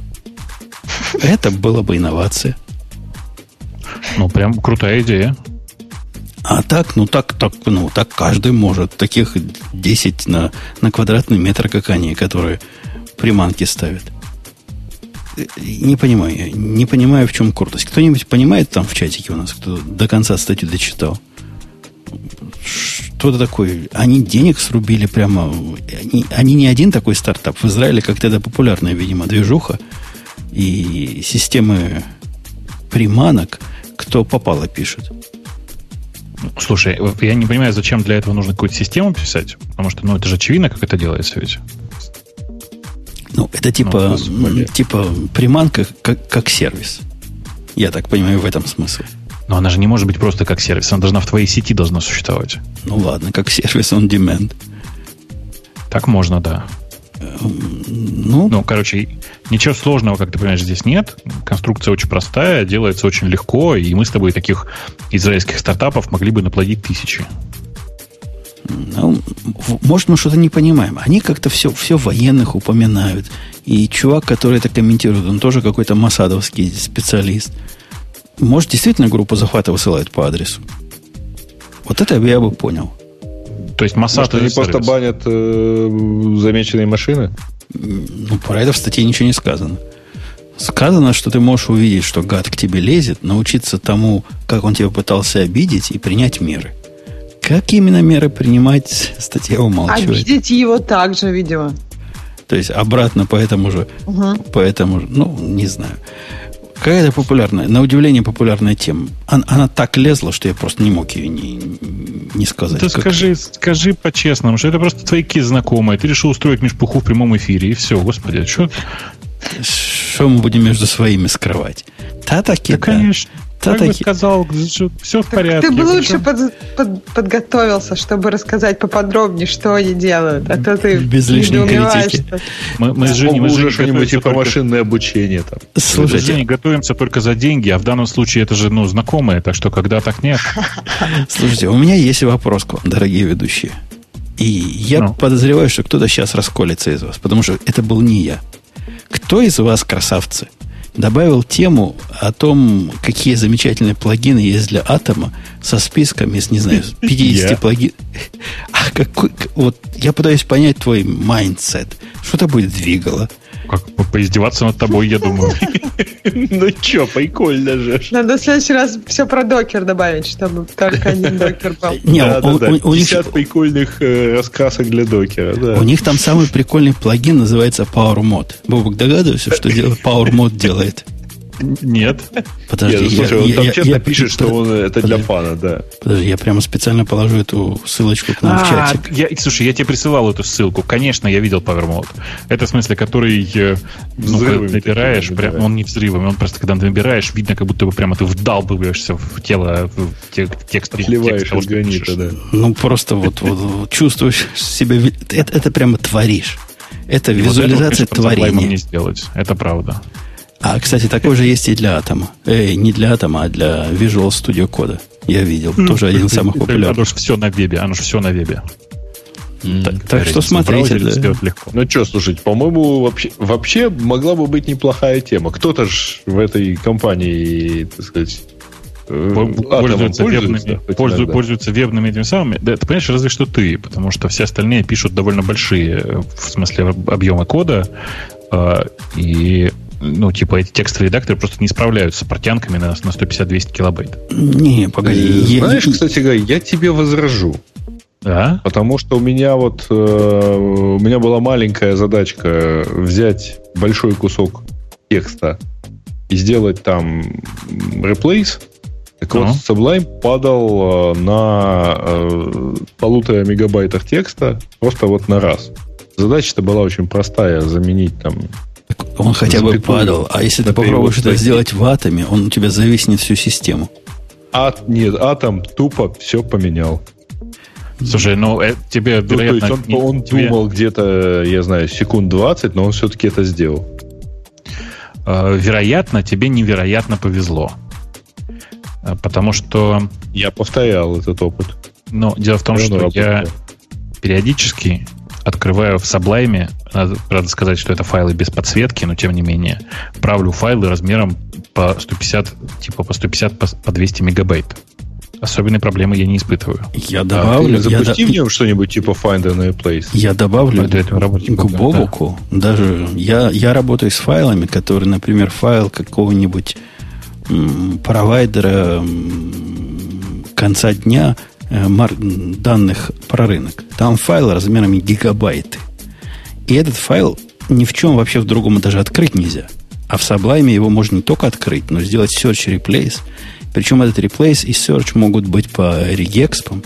Мало того, это настолько оказалась мощная штука, что тетка наша по бизнесу как-то увидела за спиной меня, как я это делаю, и захотела выучить регекс и выучил ага. регекс. То есть обычный человек с улицы выучил регекс, чтобы уметь вот эту мощу пользовать. И это прям работает вообще, летает. То, что в других Спасибо. редакторах не открывается даже. Не знаю, не знаю. Вот э, это причем повторялось не на одной машине. Кстати. Ну, да, Боба ну, говорит правильно. Реально. Возможно, тебе повезло. Какой-то особый смысле, такой файл. Не, не, не надо стесняться этого. Вероятно, повторюсь, невероятно, тебе невероятно повезло. Это прикольно. В смысле, реально так иногда случается. Чего тут стесняться? Ладно. В общем, я все равно в Sublime живу. Короче, не надо стесняться. Список этих плагинов, которые ты зачем, зачем нам запустил, он бесполезный более чем полностью. Он, видимо, для веб-девелоперов каких-то рассчитан, у которых очень свои интересы. Ну да, тут нет, тут в основном просто э, да, заточка на теге, на на HTML. Ну. Ну, да. Ну, как-то HTML Хотя, сплошный. Посмотрите, там плагин позволяет сделать Beautify с, э, даже с Java. У меня, у меня есть этот плагин, он, он тоже бесполезный более чем полностью. У него такое свое чувство прекрасного. Попытаешься его запустить вокруг питона, прямо заколдобишься. Не знаю, что он с Java делает. Не пробовал. Go он вообще не понимает. Ну, у Go есть Go импорт Go формат, который все это делает сам. Правильно. А с Python он прямо творит чудеса. Попробуйте. Вам, вам не понравится. Полезный, единственный полезный плагин из всего этого списка, вот один я использую из всего этого, из того, что привел, это который ставит иконки для типа файлов. Вот этим я пользуюсь. Как-то освежает. Mm-hmm. Ну, в Sublime это, кстати, делается просто темой. Ну, мне кажется, это правильно делать именно плагином, а не темой. Это такое... Я не хочу специально плагин подбирать, у которого есть иконки, против плагина, у которого нет иконок. Может, мне цвета нравятся, и хочется просто серые иконки прикрутить. Или разноцветные иконки. подход атома мне, мне нравится больше. Ты знаешь, я думаю, что может быть... А ты не проверял, в этом есть? Нет, в этом нет. В этом есть плагин, но я не смог его заставить работать. В этом вес коде, ага. да? Не-не-не, я как раз Sublime имел в виду. Ну, про Sublime я не знаю. Как-то там некоторые темы магически включают иконки, а некоторые отключают иконки. Это не концептуально меня... Кстати, по поводу концептуальности. Ксюша, у меня к тебе вопрос. Как к молодому программисту. Я имею в виду не, не в смысле опыта, а в смысле возраста. Ты с нами, Ксюшенька? Да, да, да, я тут, я просто как-то думаю, как, Вчера... бы еще сказала, как программисту женщине или как программисту инвалиду. Да, Почему давай. молодой, типа молодой, красивый, с открытым умом да, для инноваций. Да, да. Вот, вот скажи, вчера у меня вышел не то что спор, а, а ругань практически с программистом. Я думала, моим... ты наоборот в другую сторону. Тут же говорят, типа, не спор, а дискуссия. Не-не-не, сначала Потому это была дискуссия. дискуссия, потом я ему сказал, делай, как я велел. То есть это дошло до, до степени. Чувак, у него какая-то мания есть. Мания, которая называется DRI. DRY. Don't repeat yourself. Uh-huh. Он, uh-huh. видимо, в свое uh-huh. время начитался разных мануалов. И чего он придумал? Он меня долго-долго раскручивал на то, чтобы я ему разрешил сделать коммансы для его набора проектов. Он меня убедил, что да, действительно, есть какие-то общие структуры данных, давай, сделай будешь их пользовать, чтобы cut и paste не делать. Ну ладно, убедил. Потом я ему в команды добавил какие-то врапперы для функциональности, чтобы Mongo так в функциональном стиле делать. Ну, там, там свои в Go проблемы. А вчера он, не поверишь, что туда добавил. Вот, Бобук, ты догадайся. Ты догадливый. Не-не, это плохая игра. Ну, что добавил? Он добавил туда парсинг конфиг файлов на конкретную структуру, которую он считает никогда не поменяется для всех его проектов в жизни. То есть у него такой конф, понимаешь? У него там внутри коммонсов конф парсер. Это не YAML парсер, это не какой-нибудь там JSON парсер. Это JSON, парсер да. конкретно на его структуру. Я ему говорю, чувак, ну как? Ну даже в этом случае, что ты показываешь мне, у тебя там есть там такие-то файлы, такие-то файлы. Для некоторых проектов такие-то файлы нужны, для некоторых не нужны. И все проекты должны про это знать, что игнорировать, что нет. Попытка overgeneralization у него прямо на лицо. И он спорил, говорит, ну я же буду этот код каждый раз руками писать, если так не сделаю. Это удивительный вообще подход к, к, к Вселенной. Он готов к тому, чтобы его каждый код, вот каждая конкретная программа знала о том, что надо игнорировать 25 Э, флага внутри этого конфа, но не писать никакого кода взамен того, чтобы написать тот самый конфиг, который тому самому проекту, что он вот сейчас пишет, именно нужен. Ксюша, как у тебя с этим? Стала бы ты конф выносить в Commons? Нет, мне кажется, Commons это ну, не для... То есть тут вопрос, если мы говорим о Commons как о чем-то общем, то нет, не стало бы, потому что, ну, JSON парсер иметь в Commons мне кажется, есть смысл, если все используют JSON. Если использует JSON одна библиотека, то я бы не стала делать preliminary optimization и выносить его в Commons. Да нет, Пусть да, будет да, там, да, где да, надо. Вот это даже не того уровня вопрос. Парсер для JSON или парсер для YAML это хороший кандидат перенести в Commons, если его нет в ну, библиотеке. Ну, если вылезает один Но парсер для, конкретного, для конкретной структуры, в которой ты пытаешься все Commons на свете засунуть, это, по-моему, такая плохая идея, что просто печати ставить некуда. Нет, мне тоже кажется, что это плохая идея, потому что у тебя есть, если у тебя есть то, что вообще не будет использовать этот парсер, или, ну, у тебя, скорее всего, будут такие вещи, или, с другой стороны, например, да, они все используют парсер по-разному, они все должны знать теперь, что игнорировать, то есть у тебя все равно будет какая-то часть, которая пер библиотеку, почему не иметь там конфиг, который будет им, ну, иметь все, что надо. Ну, в общем, я не очень понимаю, какие еще аргументы были у этого программиста. То есть его аргументы пока мне не очень понятны. Чтобы не писать это, все равно будут какие-то части, которые ему придется писать. Не, он говорит, там, собственно, весь код примерно 20 строчек. Ну, собственно, загрузить YAML, сделать какой-нибудь парсинг с, с дейтами, там темплейты еще mm-hmm. по YYYMM. Вот это он не хочет повторять в каждом проекте. Но цена этого неповторения, по-моему, перевешивает любые преимущества, которые он добивается этим. Я ему говорю, смотри, завтра тебе понадобится ситуация, у него сейчас там два файла можно, там такой и такой файл. А вот завтра третий файл надо. Это означает, что он должен в свою общую структуру добавлять третий файл, и все остальные должны знать, не-не, третий файл это не для нас. Это вот для того чувака новенького, который пришел. Это какой-то кошмар. И я его спросил, говорю, а что ты не хочешь дальше пойти? Почему, допустим, command line параметры ты не хочешь разбирать в общем коммонсе? Придумай, что все программы будут всегда одни и те же командные строки параметры получать. Ну что, это следующий логичный шаг. Вам оно кажется понятным, моя аналогия, а он прямо не понял. Ну, пока все логично. Пока не логично только, что ты там одновременно с радиотом умудряешься мучить собаку. Видимо, он куда-то хочет зайти или выйти. Сейчас я пойду проверю, а вы пока переходите на следующую тему. Не, на коленочке. Знаешь, мне кажется, что сейчас, судя по звуку, ой, слушайте, за, за последние годы любимая шутка моя, которую я тут прочитал буквально две недели назад, прям, прямо въелась в голову, насчет кошачьего спецназа. Вот у кого были кошки, те поймут. Кошачий спецназ, он, знаете, выбивает дверь и остается на пороге.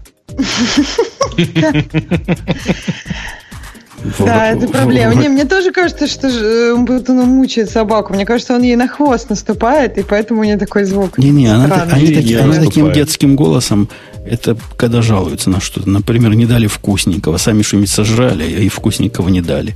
Она вот тогда щенячьим голосом жалуется. А так у нее голосина прям у-у, на врагов, знаете какой? Ну, страшное дело. И что враги? Должны бояться. Да, Хотя если они... У нее особая охранная функция. Если они все-таки зайдут в дом, она их зацелует до смерти. Э, окей. Какая ничего не видит, но если нащупает... Какая следующая тема? Следующая тема. Следующий, сказал заведующий. Э, у нас есть, знаете что?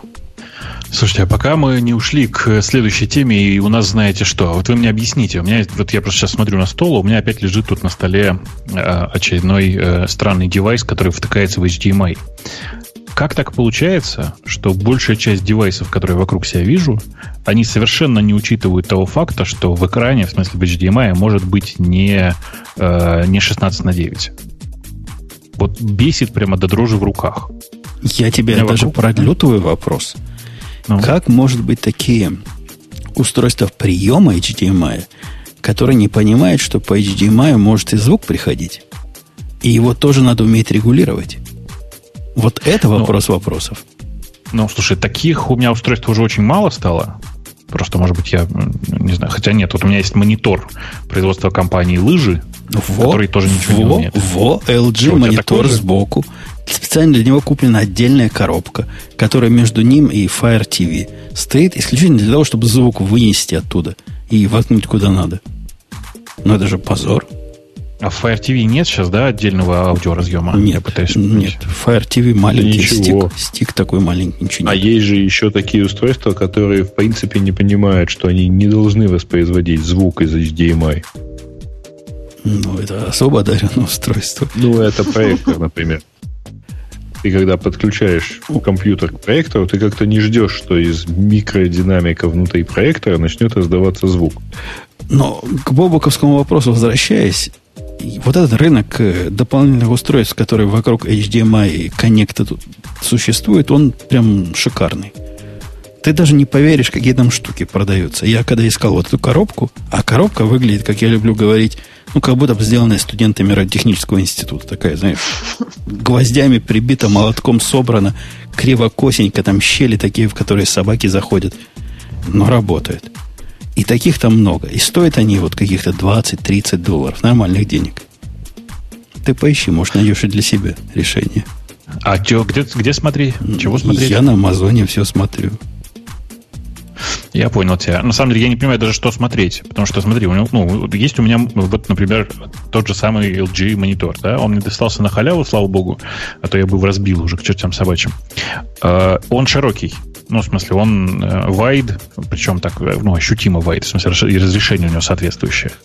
Все устройства, включая uh, типа устройство на macOS, если не брать последнюю релизную, последнюю бету э, Sierra, Э, совершенно не, не, не, не в состоянии нормально работать с широкими экранами. Ну ладно, Sierra в состоянии, Windows в состоянии, Linux тоже, понятное дело, там затачивается как захочешь. Но вот, например, у меня тут рядом лежит, вот, например, Roku, рядом лежит э, этот самый Fire TV. Ничего не работает. Оно все растягивает картинку до 16 на 9. Тогда тебе надо искать устройство, которое умеет делать, я не знаю, как оно будет называться, upscaling, downscaling для HDMI что-нибудь такое, которое расти, не растянет его, а правильно покажет.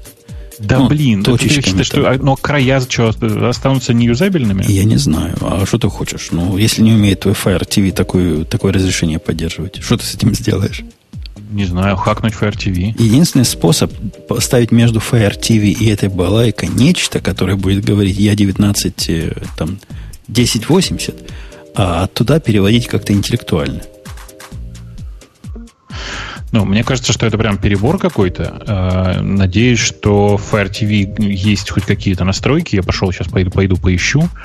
Потому что говорят, что какие-то настройки есть. Но при этом я уверен, что оно настройки-то дает, но все равно прибито гвоздями к 16 на 9.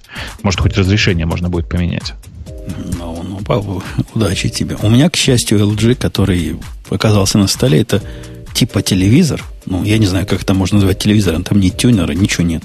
Ну, такой типа дисплей, который, он, видимо, слишком плохой, чтобы назвать дисплеем, поэтому назвали телевизором. И используется как вот это место, куда втыкается HDMI и выход из э, Fire TV. Ну, как включаешь, работает, но, конечно, примитив даже по сравнению с Samsung чудовищный. Понятно. Я вот думаю, на самом деле надо посмотреть, не, не поддерживаются ли широкие экраны э, у Apple TV хотя бы. Хотя я подозреваю, что у них тоже на самом Если деле все у последней Сиеры только поддерживается, то я думаю, то у, не. у какого-нибудь бета Apple TV тоже должна быть поддерживаться, если они только сейчас начали это. Я просто не знаю. В смысле, у 10.10 э, были прям проблемы с вайтскрином. Я просто это помню хорошо, что приходилось ставить маленькую готовую софтинку, которая умеет менять разрешение на этом экране, ну, на боковом. Uh, ну ладно, короче, интересно, что никто не рассчитывает на эти широкие экраны и странные разрешения, а как жить вообще непонятно. Это при том, что у Apple, например, ну, типа, в систему встроены прекрасные режимы, которые позволяют мне держать э, монитор не горизонтально, а вертикально. У меня тут вот есть 20-дюймовый и 29-дюймовый монитор, который я держу вертикально, и меня прямо радует. Мне тоже эта когда-то идея казалась заманчивой. Я попробовал Dell так развернуть, у меня было несколько Dell мониторов. Оно прикольно, но раздражает дико. Ты знаешь, дело, дело привычки. Единственное, что нужно сделать, чтобы она не раздражала, это сделать так, чтобы у тебя стул был повыше. Ну, в смысле, поднять, поднять кресло повыше. Так а в чем прикол? То есть чем она тебе нравится больше, чем развернутый горизонтально? Ты знаешь, э, ну, типа это просто более, как это сказать, более удобное использование рабочего пространства. Да, у меня есть несколько текстовых редакторов, которые открыты друг на другом. Я могу их раскрыть точно mm. так же, ну, типа, по ширине. Ну, понятно, то есть максимуму. они вот не вширь, да, а в... Да. Понятно. Ну вот, и это как бы довольно, довольно забавная история. На самом деле, если у тебя есть такой монитор, ты возьми из интереса попробуй. Э, это, ну, интересное новое ощущение. Это релевантно было, Бобук, прости, что перебил тебя, до того, как мониторы стали вот такие, как они стали сейчас.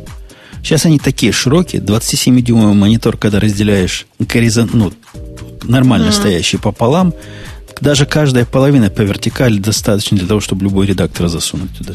Да-да, но просто для этого приходится пользоваться тайловым менеджером, чтобы он просто нормально разбивал экран на кусочки, в смысле на половинки, вот на такие вот.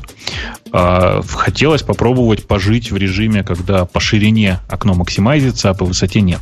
Ну да, я понимаю, идея интересная, но раздражает. Здесь мне ничего, прям ничего. То есть я прям с, с удовольствием этим попользуюсь до сих пор. Я вот пытаюсь представить, если я вот эти два 27-дюймовых монитора разверну вертикально, это же будет вообще прямо... Ух. Хотя Apple ну, мониторы так не развернуть, а у меня оба Apple. А, ну да. А что ты будешь... ты имеешь в виду? Да ты можешь моновачок поставить.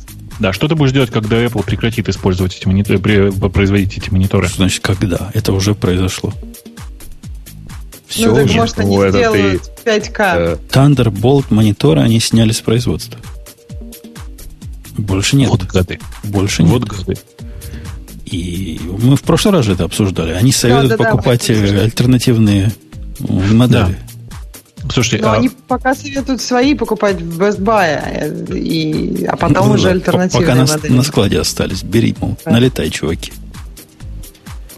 Слушай, а цены на эти мониторы выросли или упали теперь? Они были настолько конские вопрос, да? всегда, что упали они не что упали. никто не заметил. Да. Ну, монитор, ну, стоил столько. Я когда начальника раскручивал купить этот монитор, он говорит, что это за монитор? Он как автомобиль стоит. Ну, как американский автомобиль, да, но не Тесла. Ну, а ты видел, слушайте, простите, вы тут видели же прекрасную картинку, которая ходит по русскому интернету? Я очень надеюсь, что это фейк, но фейк совершенно чудесный. Про чувака на заправке, на автозаправке с Теслой. Нет? Расскажи Нет. своими словами. Гениальная совершенно картинка. Стоит э, Тесла около заправки. Э, э, чувак из багажника достал дизель-генератор, воткнул в него просто бензиновую заправку и заряжает Теслу. По-моему, это гениальная конструкция. Сколько Прикольно. он будет находиться? чтобы Слушай, ну, ну ты как маленькая. Ну, если у него осталось 5% зарядки, то ты же знаешь, ты все что угодно сделаешь, лишь бы зарядиться. Вспомни все свои ощущения, когда у тебя в телефоне осталось 5% зарядки. я все понимаю, режим, просто 10 км в час. Долго, долго это Ну, все. конечно, долго. Но это же, вообще, я надеюсь, что это фейк. Но шутка, по-моему, прекрасная. А что у него, дизель-генератор сжирает, так сказать, со скоростью подачи? Я думаю, что да. Нифига Но, смысле, на самом деле, на самом деле, конечно, нет. Он просто поставил заправляться дизель-генератор. Там не было видно, что он его им заряжает Теслу. Но как бы голова сама додумывает же, как обычно. У нас на, на этой неделе было две юмористических новости. Хотя назвать публикацию кода, который сажал на Луну... Что он сажал на Луну? Аполло 11 mm-hmm. же, да, сажал? Это... Он не сажал на Луну. Ну, в смысле, вот этот конкретный код он на Луну не сажал, но логика, да, такая. А, выложены исходники навигационного компьютера от Apollo 11. И, ну, на самом деле, прикольно, что выложены на GitHub. Там много интересных э, pull комментариев и один интересный pull request. Мне кажется, да. что это прям, прям как это надо. Прелесть. Да-да, на самом деле понятно, что тут же сразу появилось огромное количество шуток на, на эту тему, и хорошие pull-реквесты, и тут же нашлись, естественно, куски с э, документа... документации, говорю, комментариев, в которых написано, ну, классическое, помните, да, вот это, то, что мы обычно пишем, э, don't forget to remove it нахрен, там в, эм, в, в, исходниках было написано temporary, больше того, в другом месте было написано temporary I hope, temporary I hope, hope, hope. И так ну, оно 60-го года. Да-да-да. И, ну, на, на самом деле очень прикольно смотреть на эти сорцы. Они прям на удивление неплохо написаны, если вы готовы читать ассемблерный код, конечно.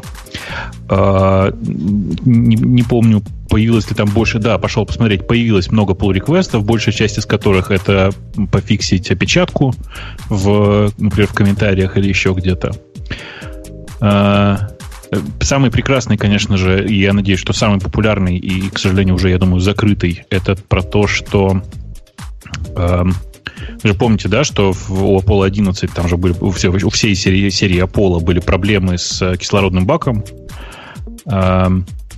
И кто-то создал, э, я, к сожалению, сейчас найти прям не могу, не pull request, а issue с надписью «Давайте проверять э, целостность э, кислородного бака до того, как позволим значит, выполнять любые операции». А, и, по-моему, этот issue закрыт с подписью «потому что не воспроизводится». Воспро... Нет, там писали, что в Apollo 17 или 14 в каком-то это уже чин... починились. Собственно, что это? Да-да, что ты репортишь 14, В релизе 14 уже пофикшено, это правда.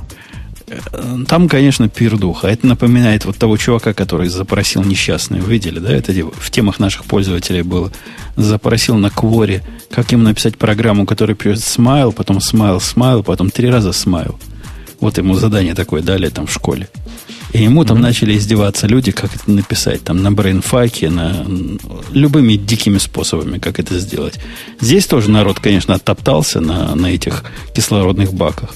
Мол, что ты отчитываешься, приложишь скриншот к этому самому. Пытались ли вы войти, выйти из вашего шаттла, из вашей да, ракеты? Да, да. Там, да, там шикарно, шикарно. И действительно, пофикшенов в Apollo 14, что, собственно, ну, нести, правильно? Это же даже обидно для программиста такое читать. Он уже пофиксил, а тут, а тут пристают. Но на самом деле там действительно некоторое количество опечаток все равно есть, и их действительно предлагают фиксить. И мне кажется, что это прикольно, если они будут пофикшены. И замерчены, да, обратно в куда? Обратно куда? В мастер, который в музее стоит? Ну да. Окей, окей. Вдруг понадобится еще раз полететь. Не, ну прикольно. Ну, прикольно, ну что? Ну что, прикольно. Что я могу сказать еще? Мне кажется, интересно, что это вызвало, ну, такую реакцию людей. То есть люди пошли, пытались читать этот код. Пусть хоть комменты, а не сам ассемблерный код. Но все равно, мне кажется, здорово, что это вызывает интерес. Ну, э, что, что тебя это удивляет? Это легендарный код, в смысле, что ну, это код, который э, никогда нельзя было пофиксить. Э, совершенно э, действительно ну, легендарная, легендарный полет был. Понятно, что всем хочется к этому приобщиться. При этом мне вот очень нравятся рассказы про то, что вот теперь, теперь будет ответ тем, кто не верил, что американцы летали на Луну. Чуваки, ну вы прекратите так серьезно на это реагировать. Конечно же, этот исходный код, он чудовищен, и вообще непонятно, как с таким кодом э, аппарат мог долететь до Луны. Скорее всего, он до него не долетел, если вы верите в одну сторону. Или, конечно же, код совершенно гениален. Тут, к сожалению, нет некоторых, некоторых кусков, ну, в смысле, очевидно, что некоторые куски исходных кодов потеряны, но, тем не менее, это же гениальное произведение, которое позволило американцам слетать не только туда и обратно. Ну, то есть, к сожалению, аргументы про, аргументом про то, что э, аргументом, разрушающим конспиративную теорию, эти исходные тексты не являются. Ну, вы мою любимую историю знаете с моим исходным кодом, самым долгоживущим. У него новая итерация наступила. Код, который я написал в третьем году и зарезил в четвертом году, не так давно, прямо скажем, 12 лет назад – он перешел, значит, по наследству в фирму, которая купила наше подразделение. Я к ним не пошел работать по разным причинам. Потом эту фирму купила другая фирма. А теперь эту другую фирму купила большая корпорация. Ну, такая относительно большая корпорация. И с тех пор они, вся эта система живет на автопилоте, и всех, кто, значит, его трогает, желание, ну, что это такое, 2004 года код, надо же переписать. И любой, кто пытается... Это какой-то зомби неубиваемый. Любой, кто пытается его переписать, оказывается проданным потом кому-то еще. Это какая-то карма. Теперь вот эти новые пытаются переписать, но со мной связался их разработчик, говорит, чувак, говорит, я твой код тут читаю, там же и сорцы, все есть, не то, что в Apollo в этом. Говорит, все, все в принципе понятно, попытался переписать, ничего не получилось, поэтому я решил его не переписывать, а займусь вот э, другой областью совсем. То есть, видите, у, у людей совсем другая, другой правильный подход. Видимо, их не продадут. Они решили с рынка бумаг, потому что там сложно слишком перейти на рынок э, этих самых э, облигаций. Потому что там можно все с самого начала правильно написать. А мой код так и продолжает жить. Без всякого человека, который понимает, как он в принципе работает, как устроено. Но есть один умник, который, который как-то попытался разобраться и задает умные вопросы. Так что я тоже, у меня тоже есть какое-то отношение к долгоживущему коду. Не только у нас. А у тебя, на самом деле, вот ты про это говоришь с гордостью или с недоумением? И... Ну, с удивлением скорее, чем с гордостью. Поскольку ну, я такого не ожидал. То есть, я, я, если бы я продолжал этим заниматься, я бы его, конечно, переписал уже сто раз. Но ну, конечно. Ты помнишь, это система, которая на передовом, э, передовым подходом, который Александр Эску нам всем втирал в начале 2000-х написан. Ты можешь себе представить, как это поддерживать? Не-не, в смысле, я просто, я каждый раз, когда я вижу какой-то код или какой-то там сервис, который мой под, мной поднят 10 лет назад и до сих пор как-то худо-бедно живет, я каждый раз рву на себе волосы, потому что, конечно же, у меня, к сожалению, никогда не хватит времени все это переписать. Но, конечно, все это переписать надо. Потому что, ну, это выбор, надо выбросить заново. Надо выбросить ну, заново конечно. написать. Это сомнений никаких нет. Я бы это сделал. На Go бы написал, например. Знаете, как прикольно было. Высокопроизводительную систему C++ по Александреску перенести на Go по пайку. Еще тот челлендж. Э, ну да, на самом деле и, и я всегда вспоминаю вот эту историю, я много раз это здесь рассказывал о том, как я разбирался у себя в папке с скриптами, я обнаружил скрипт на авке и, и смотрел на него и матерился и думал, какой же дебил так писал. Потом выяснилось, что это я писал 11 лет назад. А, и на самом деле это как раз описание того, что происходит с такими скриптами, если ты вдруг случайно на них натыкаешься. Ну, ты же за эти 10 лет на месте не стоял, ты же тоже развивался. Да, и смотришь ты на то, что произошло. Конечно, смотреть, смотреть на то, что написал, не хочется. Ну, погордиться можно. Тут, несмотря на то, что он четвертого года, он лучше своих аналогов до сих пор. Ну, ладно. Ну, я бы его переписал. Так что и ведь никакого тестирования, ничего, да, ты понимаешь? Какое нафиг тестирование? Там темплейты восьмого уровня какие-нибудь, которые генерируются из других темплейтов. Там все делается такой магией, что прямо вот просто Александреску бы мной гордился. Вот я точно тебе говорю. Э, ну, поддерживать это невозможно. Никому, кроме меня. Так ну, они как бы умудряются как-то с этим жить. Оно, по крайней мере, работает, темплейты восьмого уровня. А никаких изменений не надо вносить? То есть они они научились изменения, изменения либо до, либо после вносить. Они поняли, какие там инпуты, какие аутпуты, и вокруг него навернули уже целую вселенную, которая по размеру, наверное, больше, чем оригинальный код, который пытается существовать с оригинальным кодом. Я, знаешь, в такие моменты всегда вспоминаю... Э, ты же видел прекрасную картинку про жука-навозника и тестирование? Нет? Нет. Ну, жук-навозник катит шарик, ну, понятно чего. К нему второй подползает. Ты куда катишь этот релиз? Ну, как куда? На тестирование. Ну, слушай, ну это же кусок говна. Все равно, надо протестировать. Вот, короче, просто я когда вспоминаю свои э, релизы десятилетней давности, я просто сразу начинаю вспоминать эту картинку. Да, да. Не, ну, ну это страшно. Как мы писали код в, в те времена, и страшно. Это страшно. То есть прогресс нашей области есть. Сейчас нам это кажется страшным. А представляете, вот, вот эти 60-х годов свои программы смотрят чуваки из нас. Как, каковы их ощущения? Ты знаешь, я думаю, что не смотрят. Вот, вот так вот по-честному. На самом деле, тогда в НАСА работали в среднем довольно, довольно возрастные чуваки. Ну, в смысле, им всем было 30-40 уже. Э, ну, это были 60-е годы. Я думаю, что сейчас их это не очень интересует. Уже смотреть некому. Ну, я думаю, что нет. Многие из них еще живы, но просто они не смотрят этот код уже. Уже очень стыдно. Ну, окей. Ну, окей. Знаешь, я тут, я тут, я же вот все это, когда в свободное время выдается, пишу эту телеграммную игрушку, периодически допиливаю ее. Кстати, кто вдруг играл, зайдите еще раз про, проиграйте, а то... А во что играть? Ты как-то рассказывал где-то у себя там. А я тебе давал ссылку, по-моему. Давай я тебе в скайпе дам еще ссылочку вот сюда вот, прям, чтобы ты тоже зашел и посмотрел. Это такая олдскульная игра. Телеграм. Короче, бот называется God Not Bot. Пишется в одно слово. Сейчас тебе ссылочку ссылочку кину. Короче, это такая классическая игра в текстовом режиме э, про ресурс менеджмент, я бы так сказал. Вот так. Кинул ссылочку всем. Угу. Смотрите, радуйтесь. Э, ну вот, собственно, я что пытаюсь сказать-то? А, я не понимаю, что пытаюсь сказать. Я, я, я вот что пытался сказать, что на самом деле, вот я его там типа начал писать там с месяц, наверное, назад в, по часу в выходные. Потом я что-то допилил, э, допилил до, до какого-то состояния, посмотрел и э, сделал какую-то паузу, ну, типа, и пару, пару недель в нем, в нем в коде ничего не смотрел.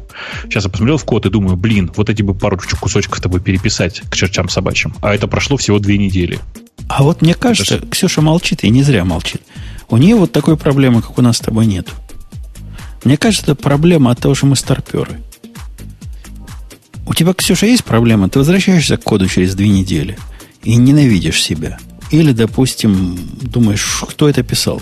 Был, был, была ли я пьяна или под наркотиками?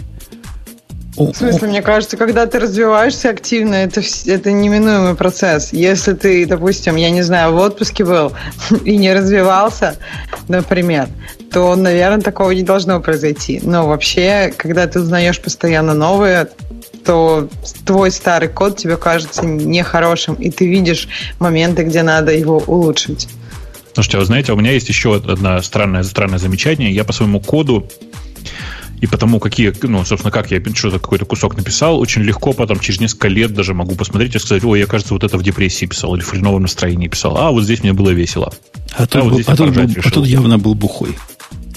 Ну, такого у меня практически не бывает, но типа того, да.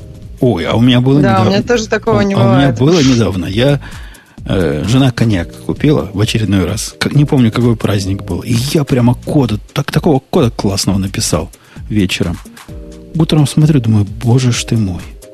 Что это все? Вот знаешь, такой, какая-то поэзия. Что делает, непонятно. Как это работает, но трезвый я а разобраться в этом не могу. Так ты а прям серьезно да? не, не трезво писал? Ну, совсем, я совсем не трезво. Сделала домашку по алгебре, и я думала, полная чушь. Но оказалось, что вообще я и была единственная, кто решил эту задачку. Но вот программировать, мне кажется, это так странно. Не-не, это круто получается. Но оно работает потом. То есть я-то не просто в бреду писал. У меня мысли какие-то были, которые я уже восстановить не могу в том пограничном состоянии. Но Слушайте, объяснить. Ну. все это теперь невозможно. Нет, нет, у меня есть портянка кода на 6, что ли, килобайт всего, написанная в, ну, типа у меня был, короче, были, была очень сильная боль, и прописали гидрокодон. Гидрокодон – это опиат. Э, ну, в смысле, такое ну, сильное, очень сильно обезболивающее. Я вам хочу сказать, что вообще, конечно же, код, который пишется под разными веществами, видимо, сильно отличается. И отличается потому, как у тебя фантазия работает, потому, какие методы ты выбираешь, и потому, какие идиотские опечатки ты иногда совершаешь. Но в любом случае код, написанный на, на трезвую голову, значительно более, как сказать, maintainable, ну, управляемый. Но не такой гениальный. Ты знаешь, а это может быть и хорошо.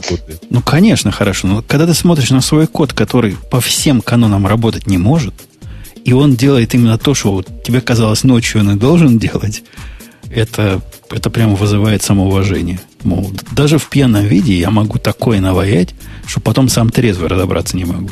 Ну, слушай, нет, это, конечно, очень плохо, потому что э, на самом деле то, что ты гениален в пьяном виде, это окей, но то, что ты на трезвую голову не можешь разобраться, как оно работает, вот это на самом деле показатель того, что ты в, э, в, в регрессии находишься. На самом деле, и при этом важный момент еще вот какой. Если ты снова выпьешь и снова сможешь разобраться, вот это будет прям подвох, потому что тебе все время будет хотеться, хотеться вернуться в это гениальное состояние.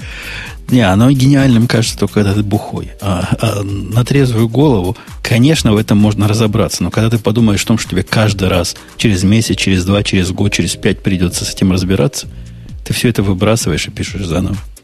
А у тебя бывает вот это вот КДД, коньяк Driven Development? Ну, иногда, да, иногда.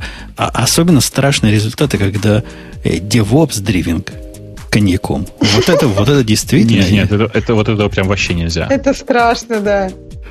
Вот это, вот это сказка. на утро действительно у тебя, знаешь, внутри одной монги ссылка на нее самому себя на, оказывается. Все это как-то работает, пока, пока как-то не, не поломается. Это бывает, да. Просто сказка про админов, которые в, в бухом состоянии что-то делал, делали, они... Это, я надеюсь, что это сказки. Ну, потому что в реальности это, это прямо очень жестко. Ну, я некоторых таких значит, знавал, но это очень жестко. Ну, в смысле, это всегда плохо заканчивается. Окей. Окей, окей.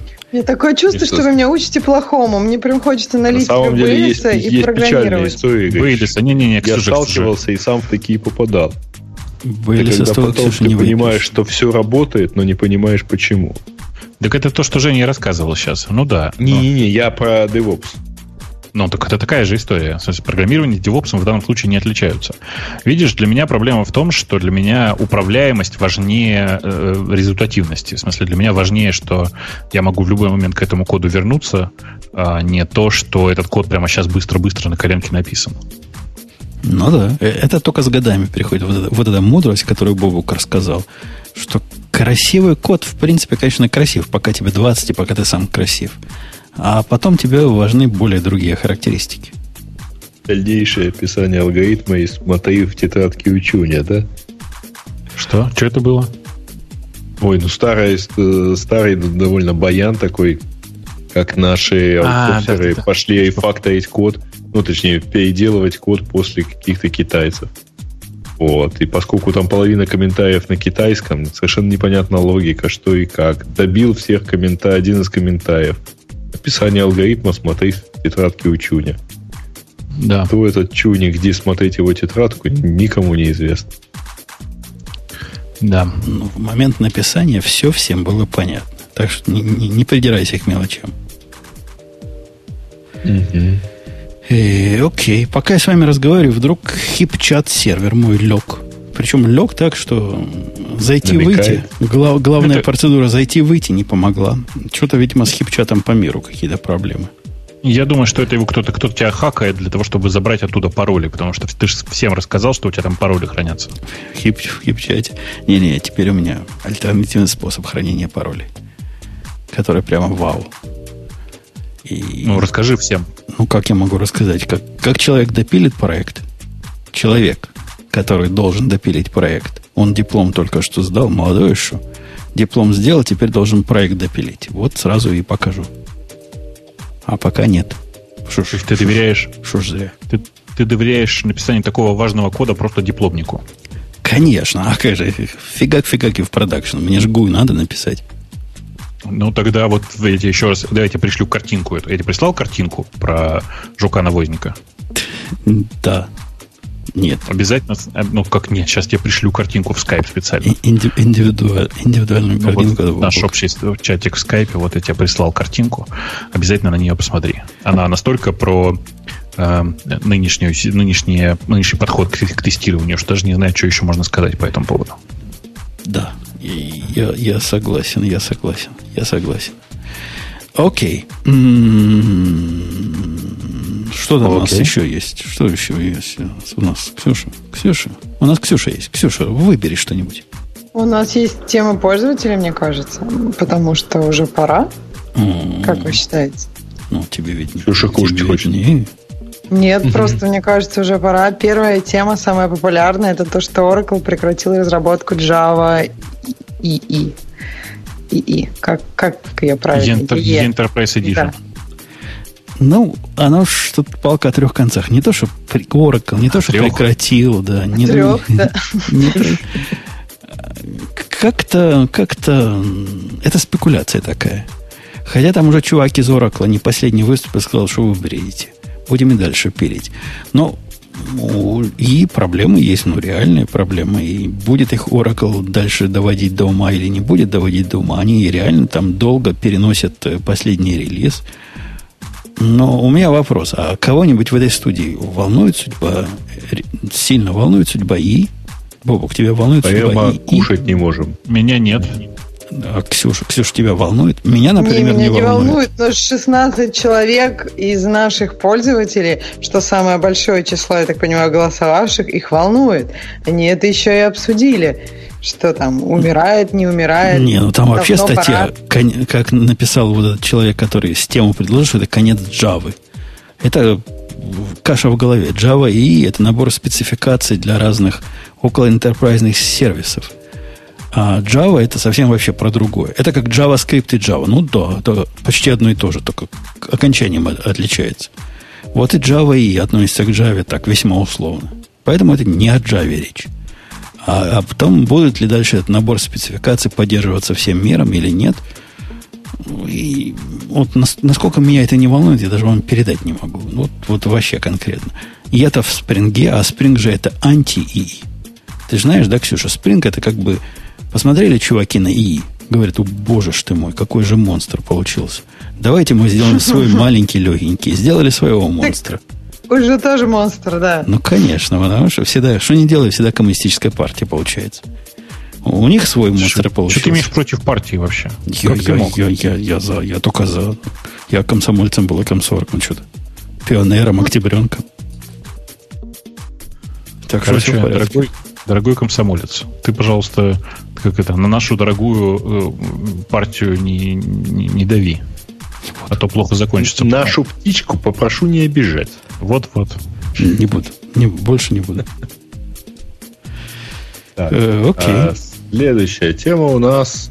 Apple преследует инженера, который чинит макбуки без разрешения. Ну, э, там такая тема. На самом деле, чувак просто преследует не за то, что чинит, а за то, что в наглую то, себя показывает пишет. и публикует, э, э, ну, типа, как это называется, схемы. Принципиальные схемы разных вот этих вот плат. И это, конечно, всегда вызывает э, вопросы у большинства, скажем, компаний, которые на эту тему заботятся. Окей. Okay. Okay. Ты бы, Жень, тоже заботился же, правда же? Тоже бы беспокоился на эту тему? Непременно. Непременно. Непременно. Просто постоянно. Только об этом и думаю. Короче, anyway, вот э, история, правда, не настолько простая, как людям кажется. Она, к сожалению, гораздо более сложная. Ладно, да. Но ну, на Apple навалить все равно надо кучу всего, потому Конечно, что... Конечно, да вообще. Могли бы сами выложить принципиальную схему и не париться. К телевизору ну, электрон советскому выкладывали. показывает... Э, все же началось, как я понимаю, с того, что он э, рассказывает, как починить.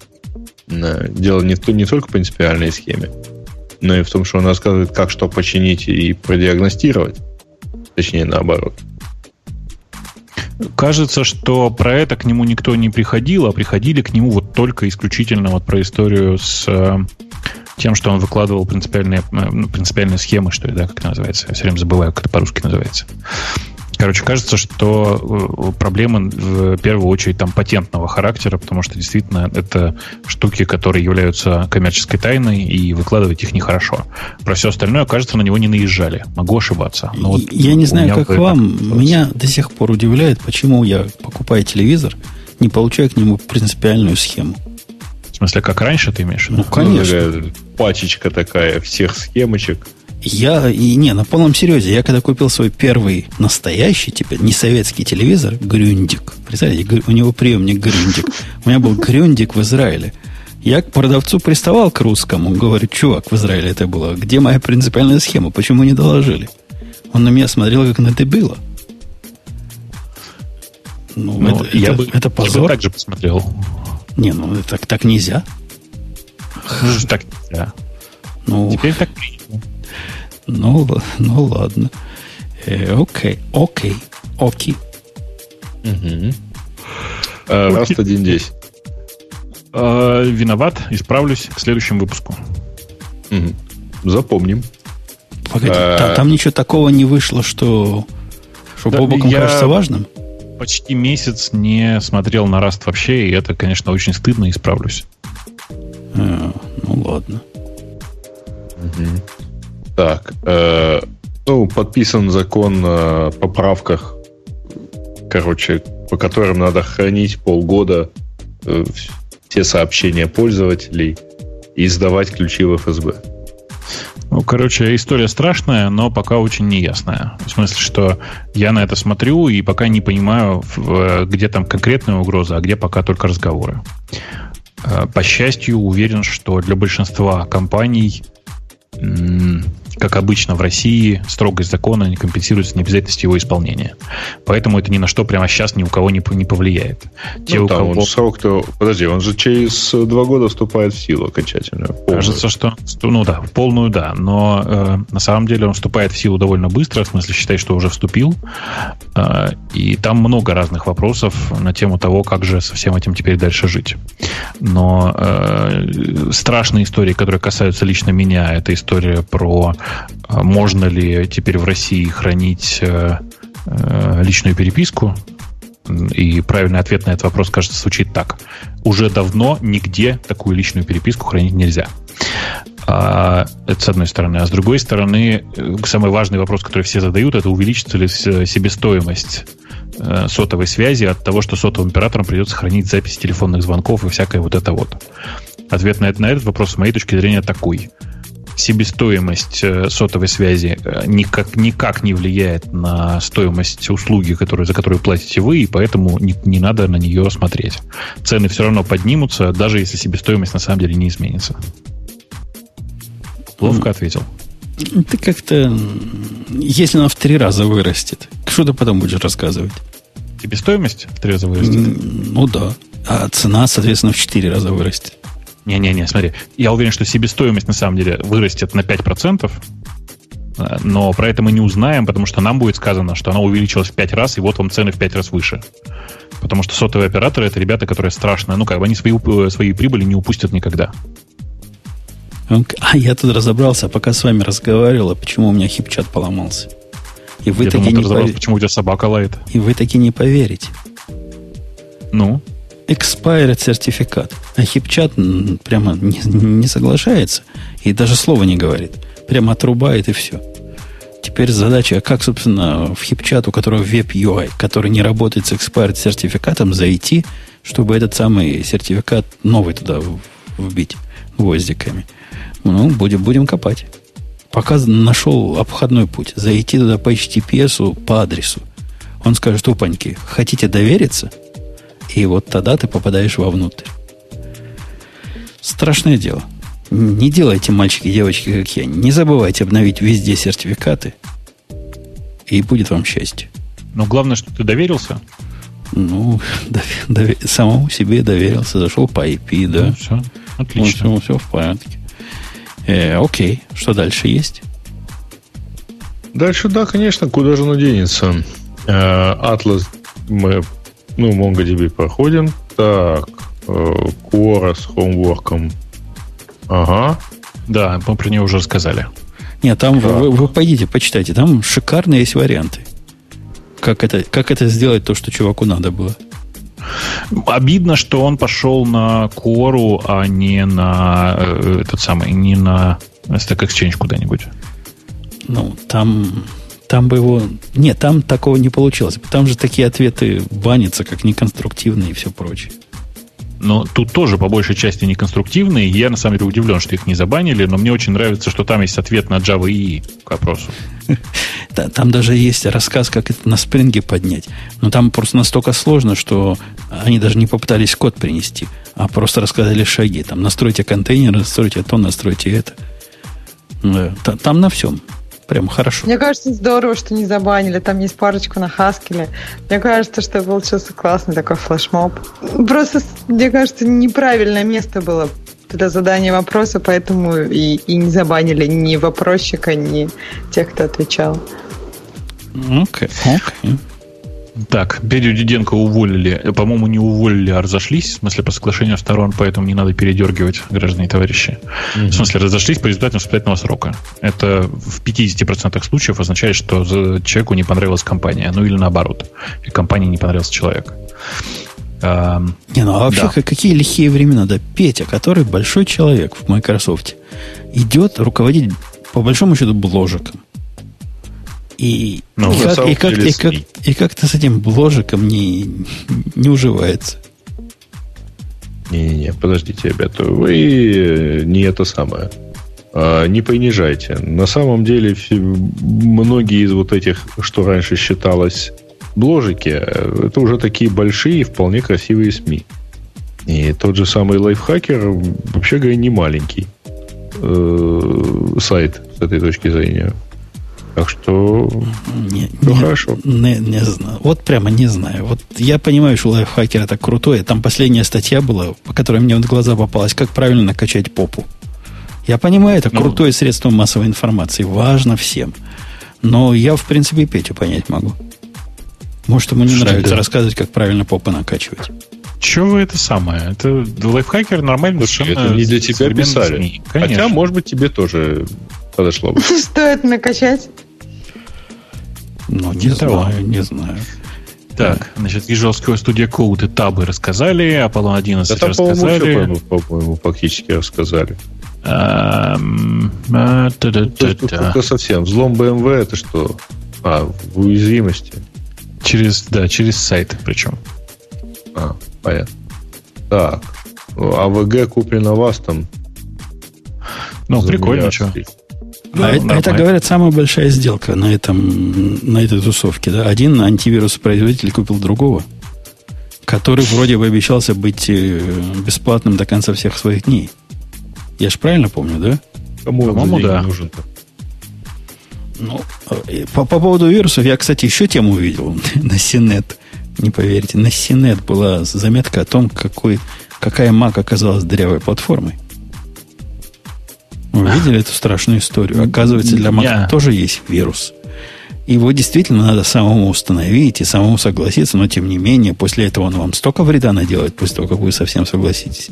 Это какой-то документ-конвертер, какой-то тебе ставил хрень, которая просила, по-моему, админского доступа и была не подписана, и гейткипер ее всячески ругался на нее. Но если ты все это игнорируешь и говоришь, меня пофигу, то ты таки можешь себя заразить.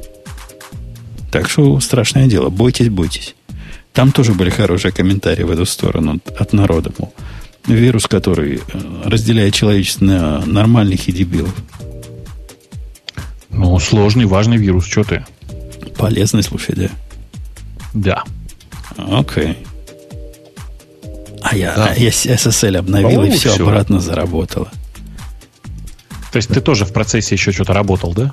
Я даже чуваку ответил. Он пишет, мол, хипчат down. Я ему говорю, should be back. Посмотрим, что дальше скажет. Э, окей. Что там у нас еще хорошего? Все, да? Все говорят? Знаешь, на самом деле все, да. Ну, в смысле, кроме комедийной новости о том, что в Штатах поймали самого тупого, тупого вора в мире. Ну да, такая новость прошла в очередной раз. Это чувак, чувак, который решил ограбить компанию по производству GPS-трекеров. Дальше не надо рассказывать, да? И укра- Нет, украл что-то, в чем есть. Не просто трекер. трекеров, а маячков для велосипедов. Так это оно и есть. Это оно и есть. Ну, я просто знаю, что такое Knowledge Technologies. Это компания, которая производит, э, э, как сказать, готовые такие коробочки, которые отправляют постоянно свои координаты в нужные места. Угу. Ну, окей. Ок, ок. Причем спер он как раз велосипеды. Велосипеды и ноутбук, кажется, и там, и там были прикреплены маячки. Да. Краса, Короче, смешно красавец, получилось. Да, красавец. да, да, да. Ладно, давайте я на этой оптимистической ноте напомню вам, что был подкаст Радио Ти, состав был полный. Ксюша, хотя и обещала все рассказывать, но как-то отмалчивалась. Поэтому мы перенесем ее долг на следующий выпуск. Мы ничего не забываем. Я задавала здесь. правильные вопросы. Мы, мы здесь Это как... же редкий гость. Как Надо слоны. Ловить все момент. Помню, все помню. Так что в следующий раз готовься. Прочитай не три темы, а не поверишь, а четыре. Пять. Пять. Ну, 5 это уже как Стахановец, 120%. Ну, посмотрим, да. Да. Следующая неделя будет обычно. Я еще в отпуск не уеду, поэтому буду с вами. И даже через неделю еще не уеду. Нет, через неделю уже, может, и уеду. Ну, в общем, на следующей неделе будем так, все, а у нас будут вместе. выходные, когда ты уедешь? Как, как можно? Да а как, как, как я смогу измываться над вами, и, звоня из машины и всячески э, ругая, что вы там несете? Это же практически любимый аттракцион года. Бобок, ну ты главное, это будет там с нами. А, я с, 20, с, 20, с 22 по 8 нахожусь в Калифорнии, но я буду, скорее всего, доступен для радиота. Все в порядке. Ясно. В общем, собирать мне, значит. А, ну, скорее всего, да. Если ты не будешь сильно занят, то собирать лучше тебе, а участвовать я всегда готов. В общем, не, ну, в общем, пер... да. не, не первый раз. Пробьем. Даже с тобой, Ксюша, на твоей памяти такое было. О, подкасты без меня. Ну, редко, но бывает. Это было, было, было весело, да. Было, наоборот, расслабленная обстановочка. Никто Классно, не давлеет да. своим монструозным авторитетом. Потом комменты ты, по-моему, писал или еще что-то. А, или в следующий раз ты просто рассказываешь, какой мы бред несли, да. То есть ты давлеешь просто как бы не а, голос. А, а, подожди, а Бобук? Кто ворвался в подкаст, в котором мы что-то не то сказали? Больной, с поломанной головой, с, с разбитыми напорно. ребрами. Напорно он ворвался. Напорно ворвался.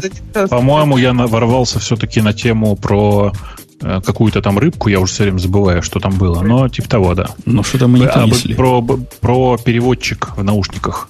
Как выяснилось, потом вы действительно бред несли. Я потом проверил. Ну да, но это не важно. Ну так нам не первый, не впервой. Да. А, ладно, еще бы не в последний раз на этой оптимистической ноте напомню, что радио Ти будет в следующей неделе. Приходите, у нас есть Digital Ocean. Сейчас скажет свое последнее веское слово вам. Пока, до следующей недели. Пока. Пока. Пока. И оно вот сейчас почти заиграло.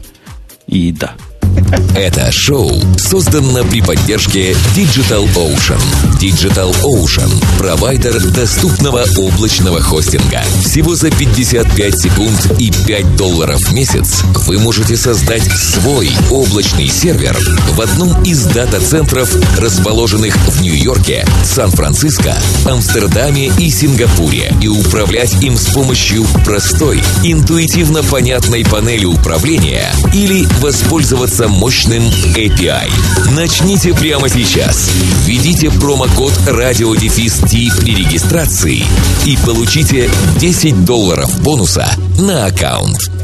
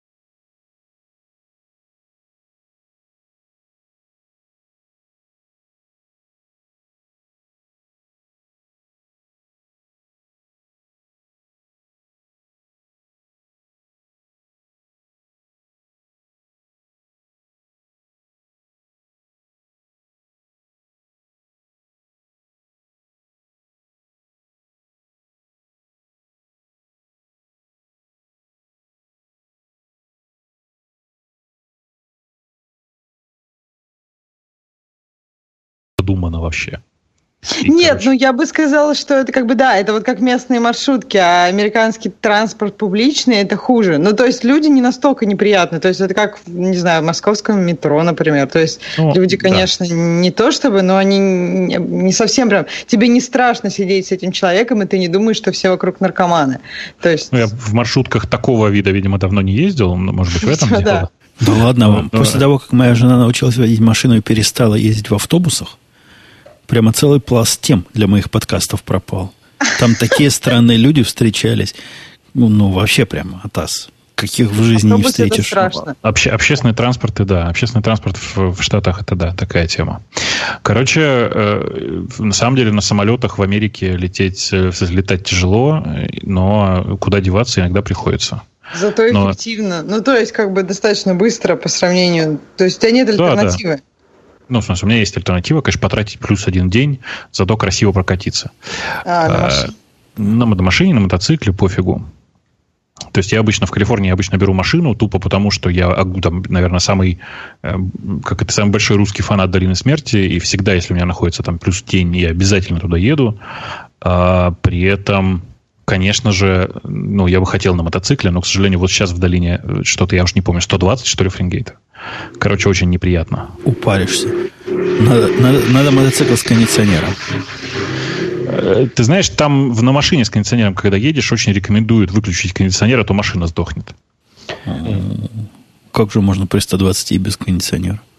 Да там невозможно жить, но, блин, там так красиво. Да вот как-то, ну, я просто, если живешь, вот, ну, например, в Сан-Франциско всегда холодно, в Бэй-Эрии тоже, ну, очень ветрено. То есть ты не чувствуешь этого, ну, то есть, например, как бы я не пользуюсь кондиционером вот в апартаментах, где мы живем, и мне холодно часто. То есть мне хочется на включение, ну, как бы на потеплее включить, потому что тут какие-то ветра, и тут жарко где-то, ну, там, в середине дня, а утром и вечером так холодно, что нет такого ощущения, что жара. То есть даже вот это никак не дотягивает до московской жары, например. До вот такого ощущения нормального лета. Поэтому, не знаю, ну то есть, наверное, если ехать по каким-то кускам, где прям открытые пустыни, то нам, наверное, жарко. А если вот ну, просто жить, то вообще нормально. И в машине не включаешь кондиционер обычно. В машине очень ну, комфортно, просто... открываешь окошко и едешь. Да. Боб, Особенно если по приятному Бобок, ты мне ответь на другой вопрос просто важный. Ты в Doom играешь-то в новый? Так, короче, не подбивайте меня. Я уже, знаешь, короче, я скачал Doom. Это выглядело так. Дай, думаю, 15 минут посмотрю, как там вообще Doom. А, сел, скачал. Здрасте, как 15 минут? Он всю ночь качается. Не, спокойно. Я его скачал в один день, на следующий день смотрю, как было хорошо. Причем, кстати, отдельная история. У меня в э, той комнате, где стоит как игровая станция, я прошу прощения за эту формулировку, там air quotes сейчас были. Uh, у меня там очень плохо ловит uh, Wi-Fi, который N. В результате я купил uh, USB-шный uh, внешний свисточек с AC, ну, типа с 11 AC. Поставил качаться, он прекрасно скачался, все хорошо. На следующий день дай, думаю, посмотрю 15 минут, что там как. Ну, короче, когда часа через 4 я отвлекся, Э, я понял, что я так могу, в принципе, и двое суток просидеть. Потому что, ну да, тот самый Дум же, Женя. То ну, самое мясо. Не, ну вообще прямо, ой, вообще конкретная игра. Я такого удовольствия в этом веке не испытывал, играя в игры. Просто, ну, просто я 15 минут оставалось до начала подкаста, и думаю, о, 15 минут, пойду, может, пройду этот уровень. Он, он такой в конце сложный, но не в конце, там, я уже уровень 6 mm прошел. Вообще такой сложный прямо. Да какой оттас. сложный? Ты просто отвык. Он ровно такой же, какой и был, чувак. Он сложный по сравнению с современными играми. Да, так я про это и говорю. Он ровно такой же, какой и был. Он вот просто такое же хардкорное мясо и было. Ничего так вы оба были фанатами в свое ну, время? Ну, какие фанаты? Фана... Так, Ксюша, Фанат. не бывает фанатов а не был? Почему? Тогда, тогда... Ну, потому что это как «Матрицу» не первую не посмотреть. Понимаешь? Это Нет, просто который пошел, то узнаем культу, Ксюше, культурный, такой думаю. культурная яма, как у нашего китайца, Ксюша. Если ты не, не смотрел «Матрицу» там, или там «Чужой», какие-то культурные знаю, коды. Смотрела «Матрицу»? Конечно, я помню, как у, у меня была засмотренная до дыр кассета. Ну, то есть ее, ее смотрела вся школа. Это я, я матрица. Да, я не, не так а, стара. А мы думали, это в детском саде было. Я... У меня была засмотренная всей школы кассета, и она была классная. Я помню, я была поражена. Мне казалось, что мир теперь другой после, после этого момента. Ну да, вот, короче, с Думом время. такая же фигня была на самом деле. Ну, во-первых, человек, который не прошел Дум, с ним было не о чем разговаривать. Ну, реально. Знала, как о демоне, да. Слово как демон вообще просто как бы, оно это пропуск был такой. Так же, а, а как... А ты, нашел классические уровни, там есть же, да? Ну, Смог открыть? Женя, Женя, я тебя прошу, не подзуживай меня, у меня и так мало свободного времени. Там, там прям можно зайти в те места, где та самая музыка, те самые уровни будут. Их не просто найти, но, но они ты есть. Знаешь, да, что это, ты знаешь, да, что это не первый раз? В предыдущем, в предыдущем Wolfenstein, вот который вышел там типа два года назад, ты когда засыпал, тебе показывали, ну, у тебя была возможность поиграть в, те сам, в то самое, с той самой графикой, только на более современном движке, в те самые карты от первого Вольфа. Ага, ну, круто. Не, это, это вообще игра, из-за которой... Мне казалось, я купил PlayStation себе для того, чтобы в Call of Duty играть. Оказывается, я ошибался. Для того, чтобы в дом играть. Ты знаешь, я поступил сильно проще. У меня же есть, э, ну, типа там машина с относительно нормальной видеокартой. И на ней у меня, да, типа Steam запущен просто все время, и все, и можно все что угодно делать. Дядька, ну это не то. Ну, представляешь, ты сидишь Почему? против 60-дюймового телевизора. Ну, и вот у тебя 40, трехмер... пяти, пятимерная система вокруг звука. Они со всех сторон делают. Ну, Четыре колонки. Это же совсем же другой Не, У меня эффект. все то же самое, Жень, Жень. У меня все то же самое, просто у меня четыре колонки, монитор немножко поменьше. В руках у меня исключительно стимовский же контроллер, ну, то есть тоже контроллер, а не э, там клавиатура с мышью. Хотя для полноты ощущений, конечно, надо было клавиатуру взять. Интересно, тракторист может пройти? О, блин, кстати, интересно, какое количество людей у нас в чате помнит, что такое тракторист? Ты трактористом был, Женя? Ты на клавиатуре играл в Doom? Ну, конечно. Ну, а на чем ну, же короче, еще можно было играть? Как, а мышка? Ну, тогда... Не-не, мыш... мышка, по-моему, не считалась крутым, не? Не, нет, по-моему, правильно пацаны мышкой. играли на клавиатуре. Но все правильные пацаны играли на клавиатуре. Ну да. Все ну так. Да. Ксюш, тебе стоит попробовать. Это как не играть в Doom сейчас. Это как Мышкой, не смотреть «Матрицу» мышкой начали серьезно играть в Quake уже больше. Тут, э, вот какое дело. Дело в том, что в классическом Думе же нельзя было голову вверх-вниз. Ага, и поэтому вот -вот. мышкой было движение вперед. А мышкой... Rocket Jump это из Дума? Из, из Quake. А, не угадала. это была короткая. Да, до Quake я думал, я, я умею круто играть в эти игры. А Quake показал, что как я ошибался. Ну, Quake все-таки было уже спортивной дисциплиной. Там уже прям по-настоящему были такие как-то спортсмены, были все дела, особенно со второго Quake начиная. Не, ну, ну как, как вот Но эти, правда... как эти пацаны бегают и, и двигаясь в одну сторону, стреляют в другую сторону, прыгают в третью сторону. Ну, и для меня это искусство до сих пор с трудом доходит. Да ладно, если ты шесть уровней прошел, ты уже все это умеешь. Что ты? Ну, как-то mm-hmm. не очень. Убивали меня там. Убивали. Прикольная еще была игра, если помните, Descent. Ну, конечно, конечно. Вот на ней реально крыша ехала, потому что там же внутри спутника, типа, ну, там внутри планетоида ну, летал на боте. Да. А не, просто ситуация, когда ты физически ощущал, что ты уже должен быть, э, видимо, вверх ногами или как-то еще вниз головой но как-то ты тут летишь. Короче, отсутствие пола и потолка как-то совсем взрывало мозг. А тут ну, пол и потолок там был, просто гравитации не было, поэтому ты мог совершенно спокойно отстреливаться, сидя на потолке, там, и вот это вот все. Подожди, ну, тут да, клевету говорят. Говорят, боком. что автоприцеливание помогает. Нету в, в, в доме нету автоприцеливания. Вот точно нету. Ну, или оно есть, но не такое, как не такое убогое, как в, в Call of Duty. По-моему, вообще нет никакого. Куда направил, туда летит. Ничего не автоприцеливается. Нет, нет, конечно, там прицеливается курсор. На, на, на приставках всегда есть автоприцел, без этого нельзя. Да, ну, нету, ну, ну, не, но во всяком случае он незаметный.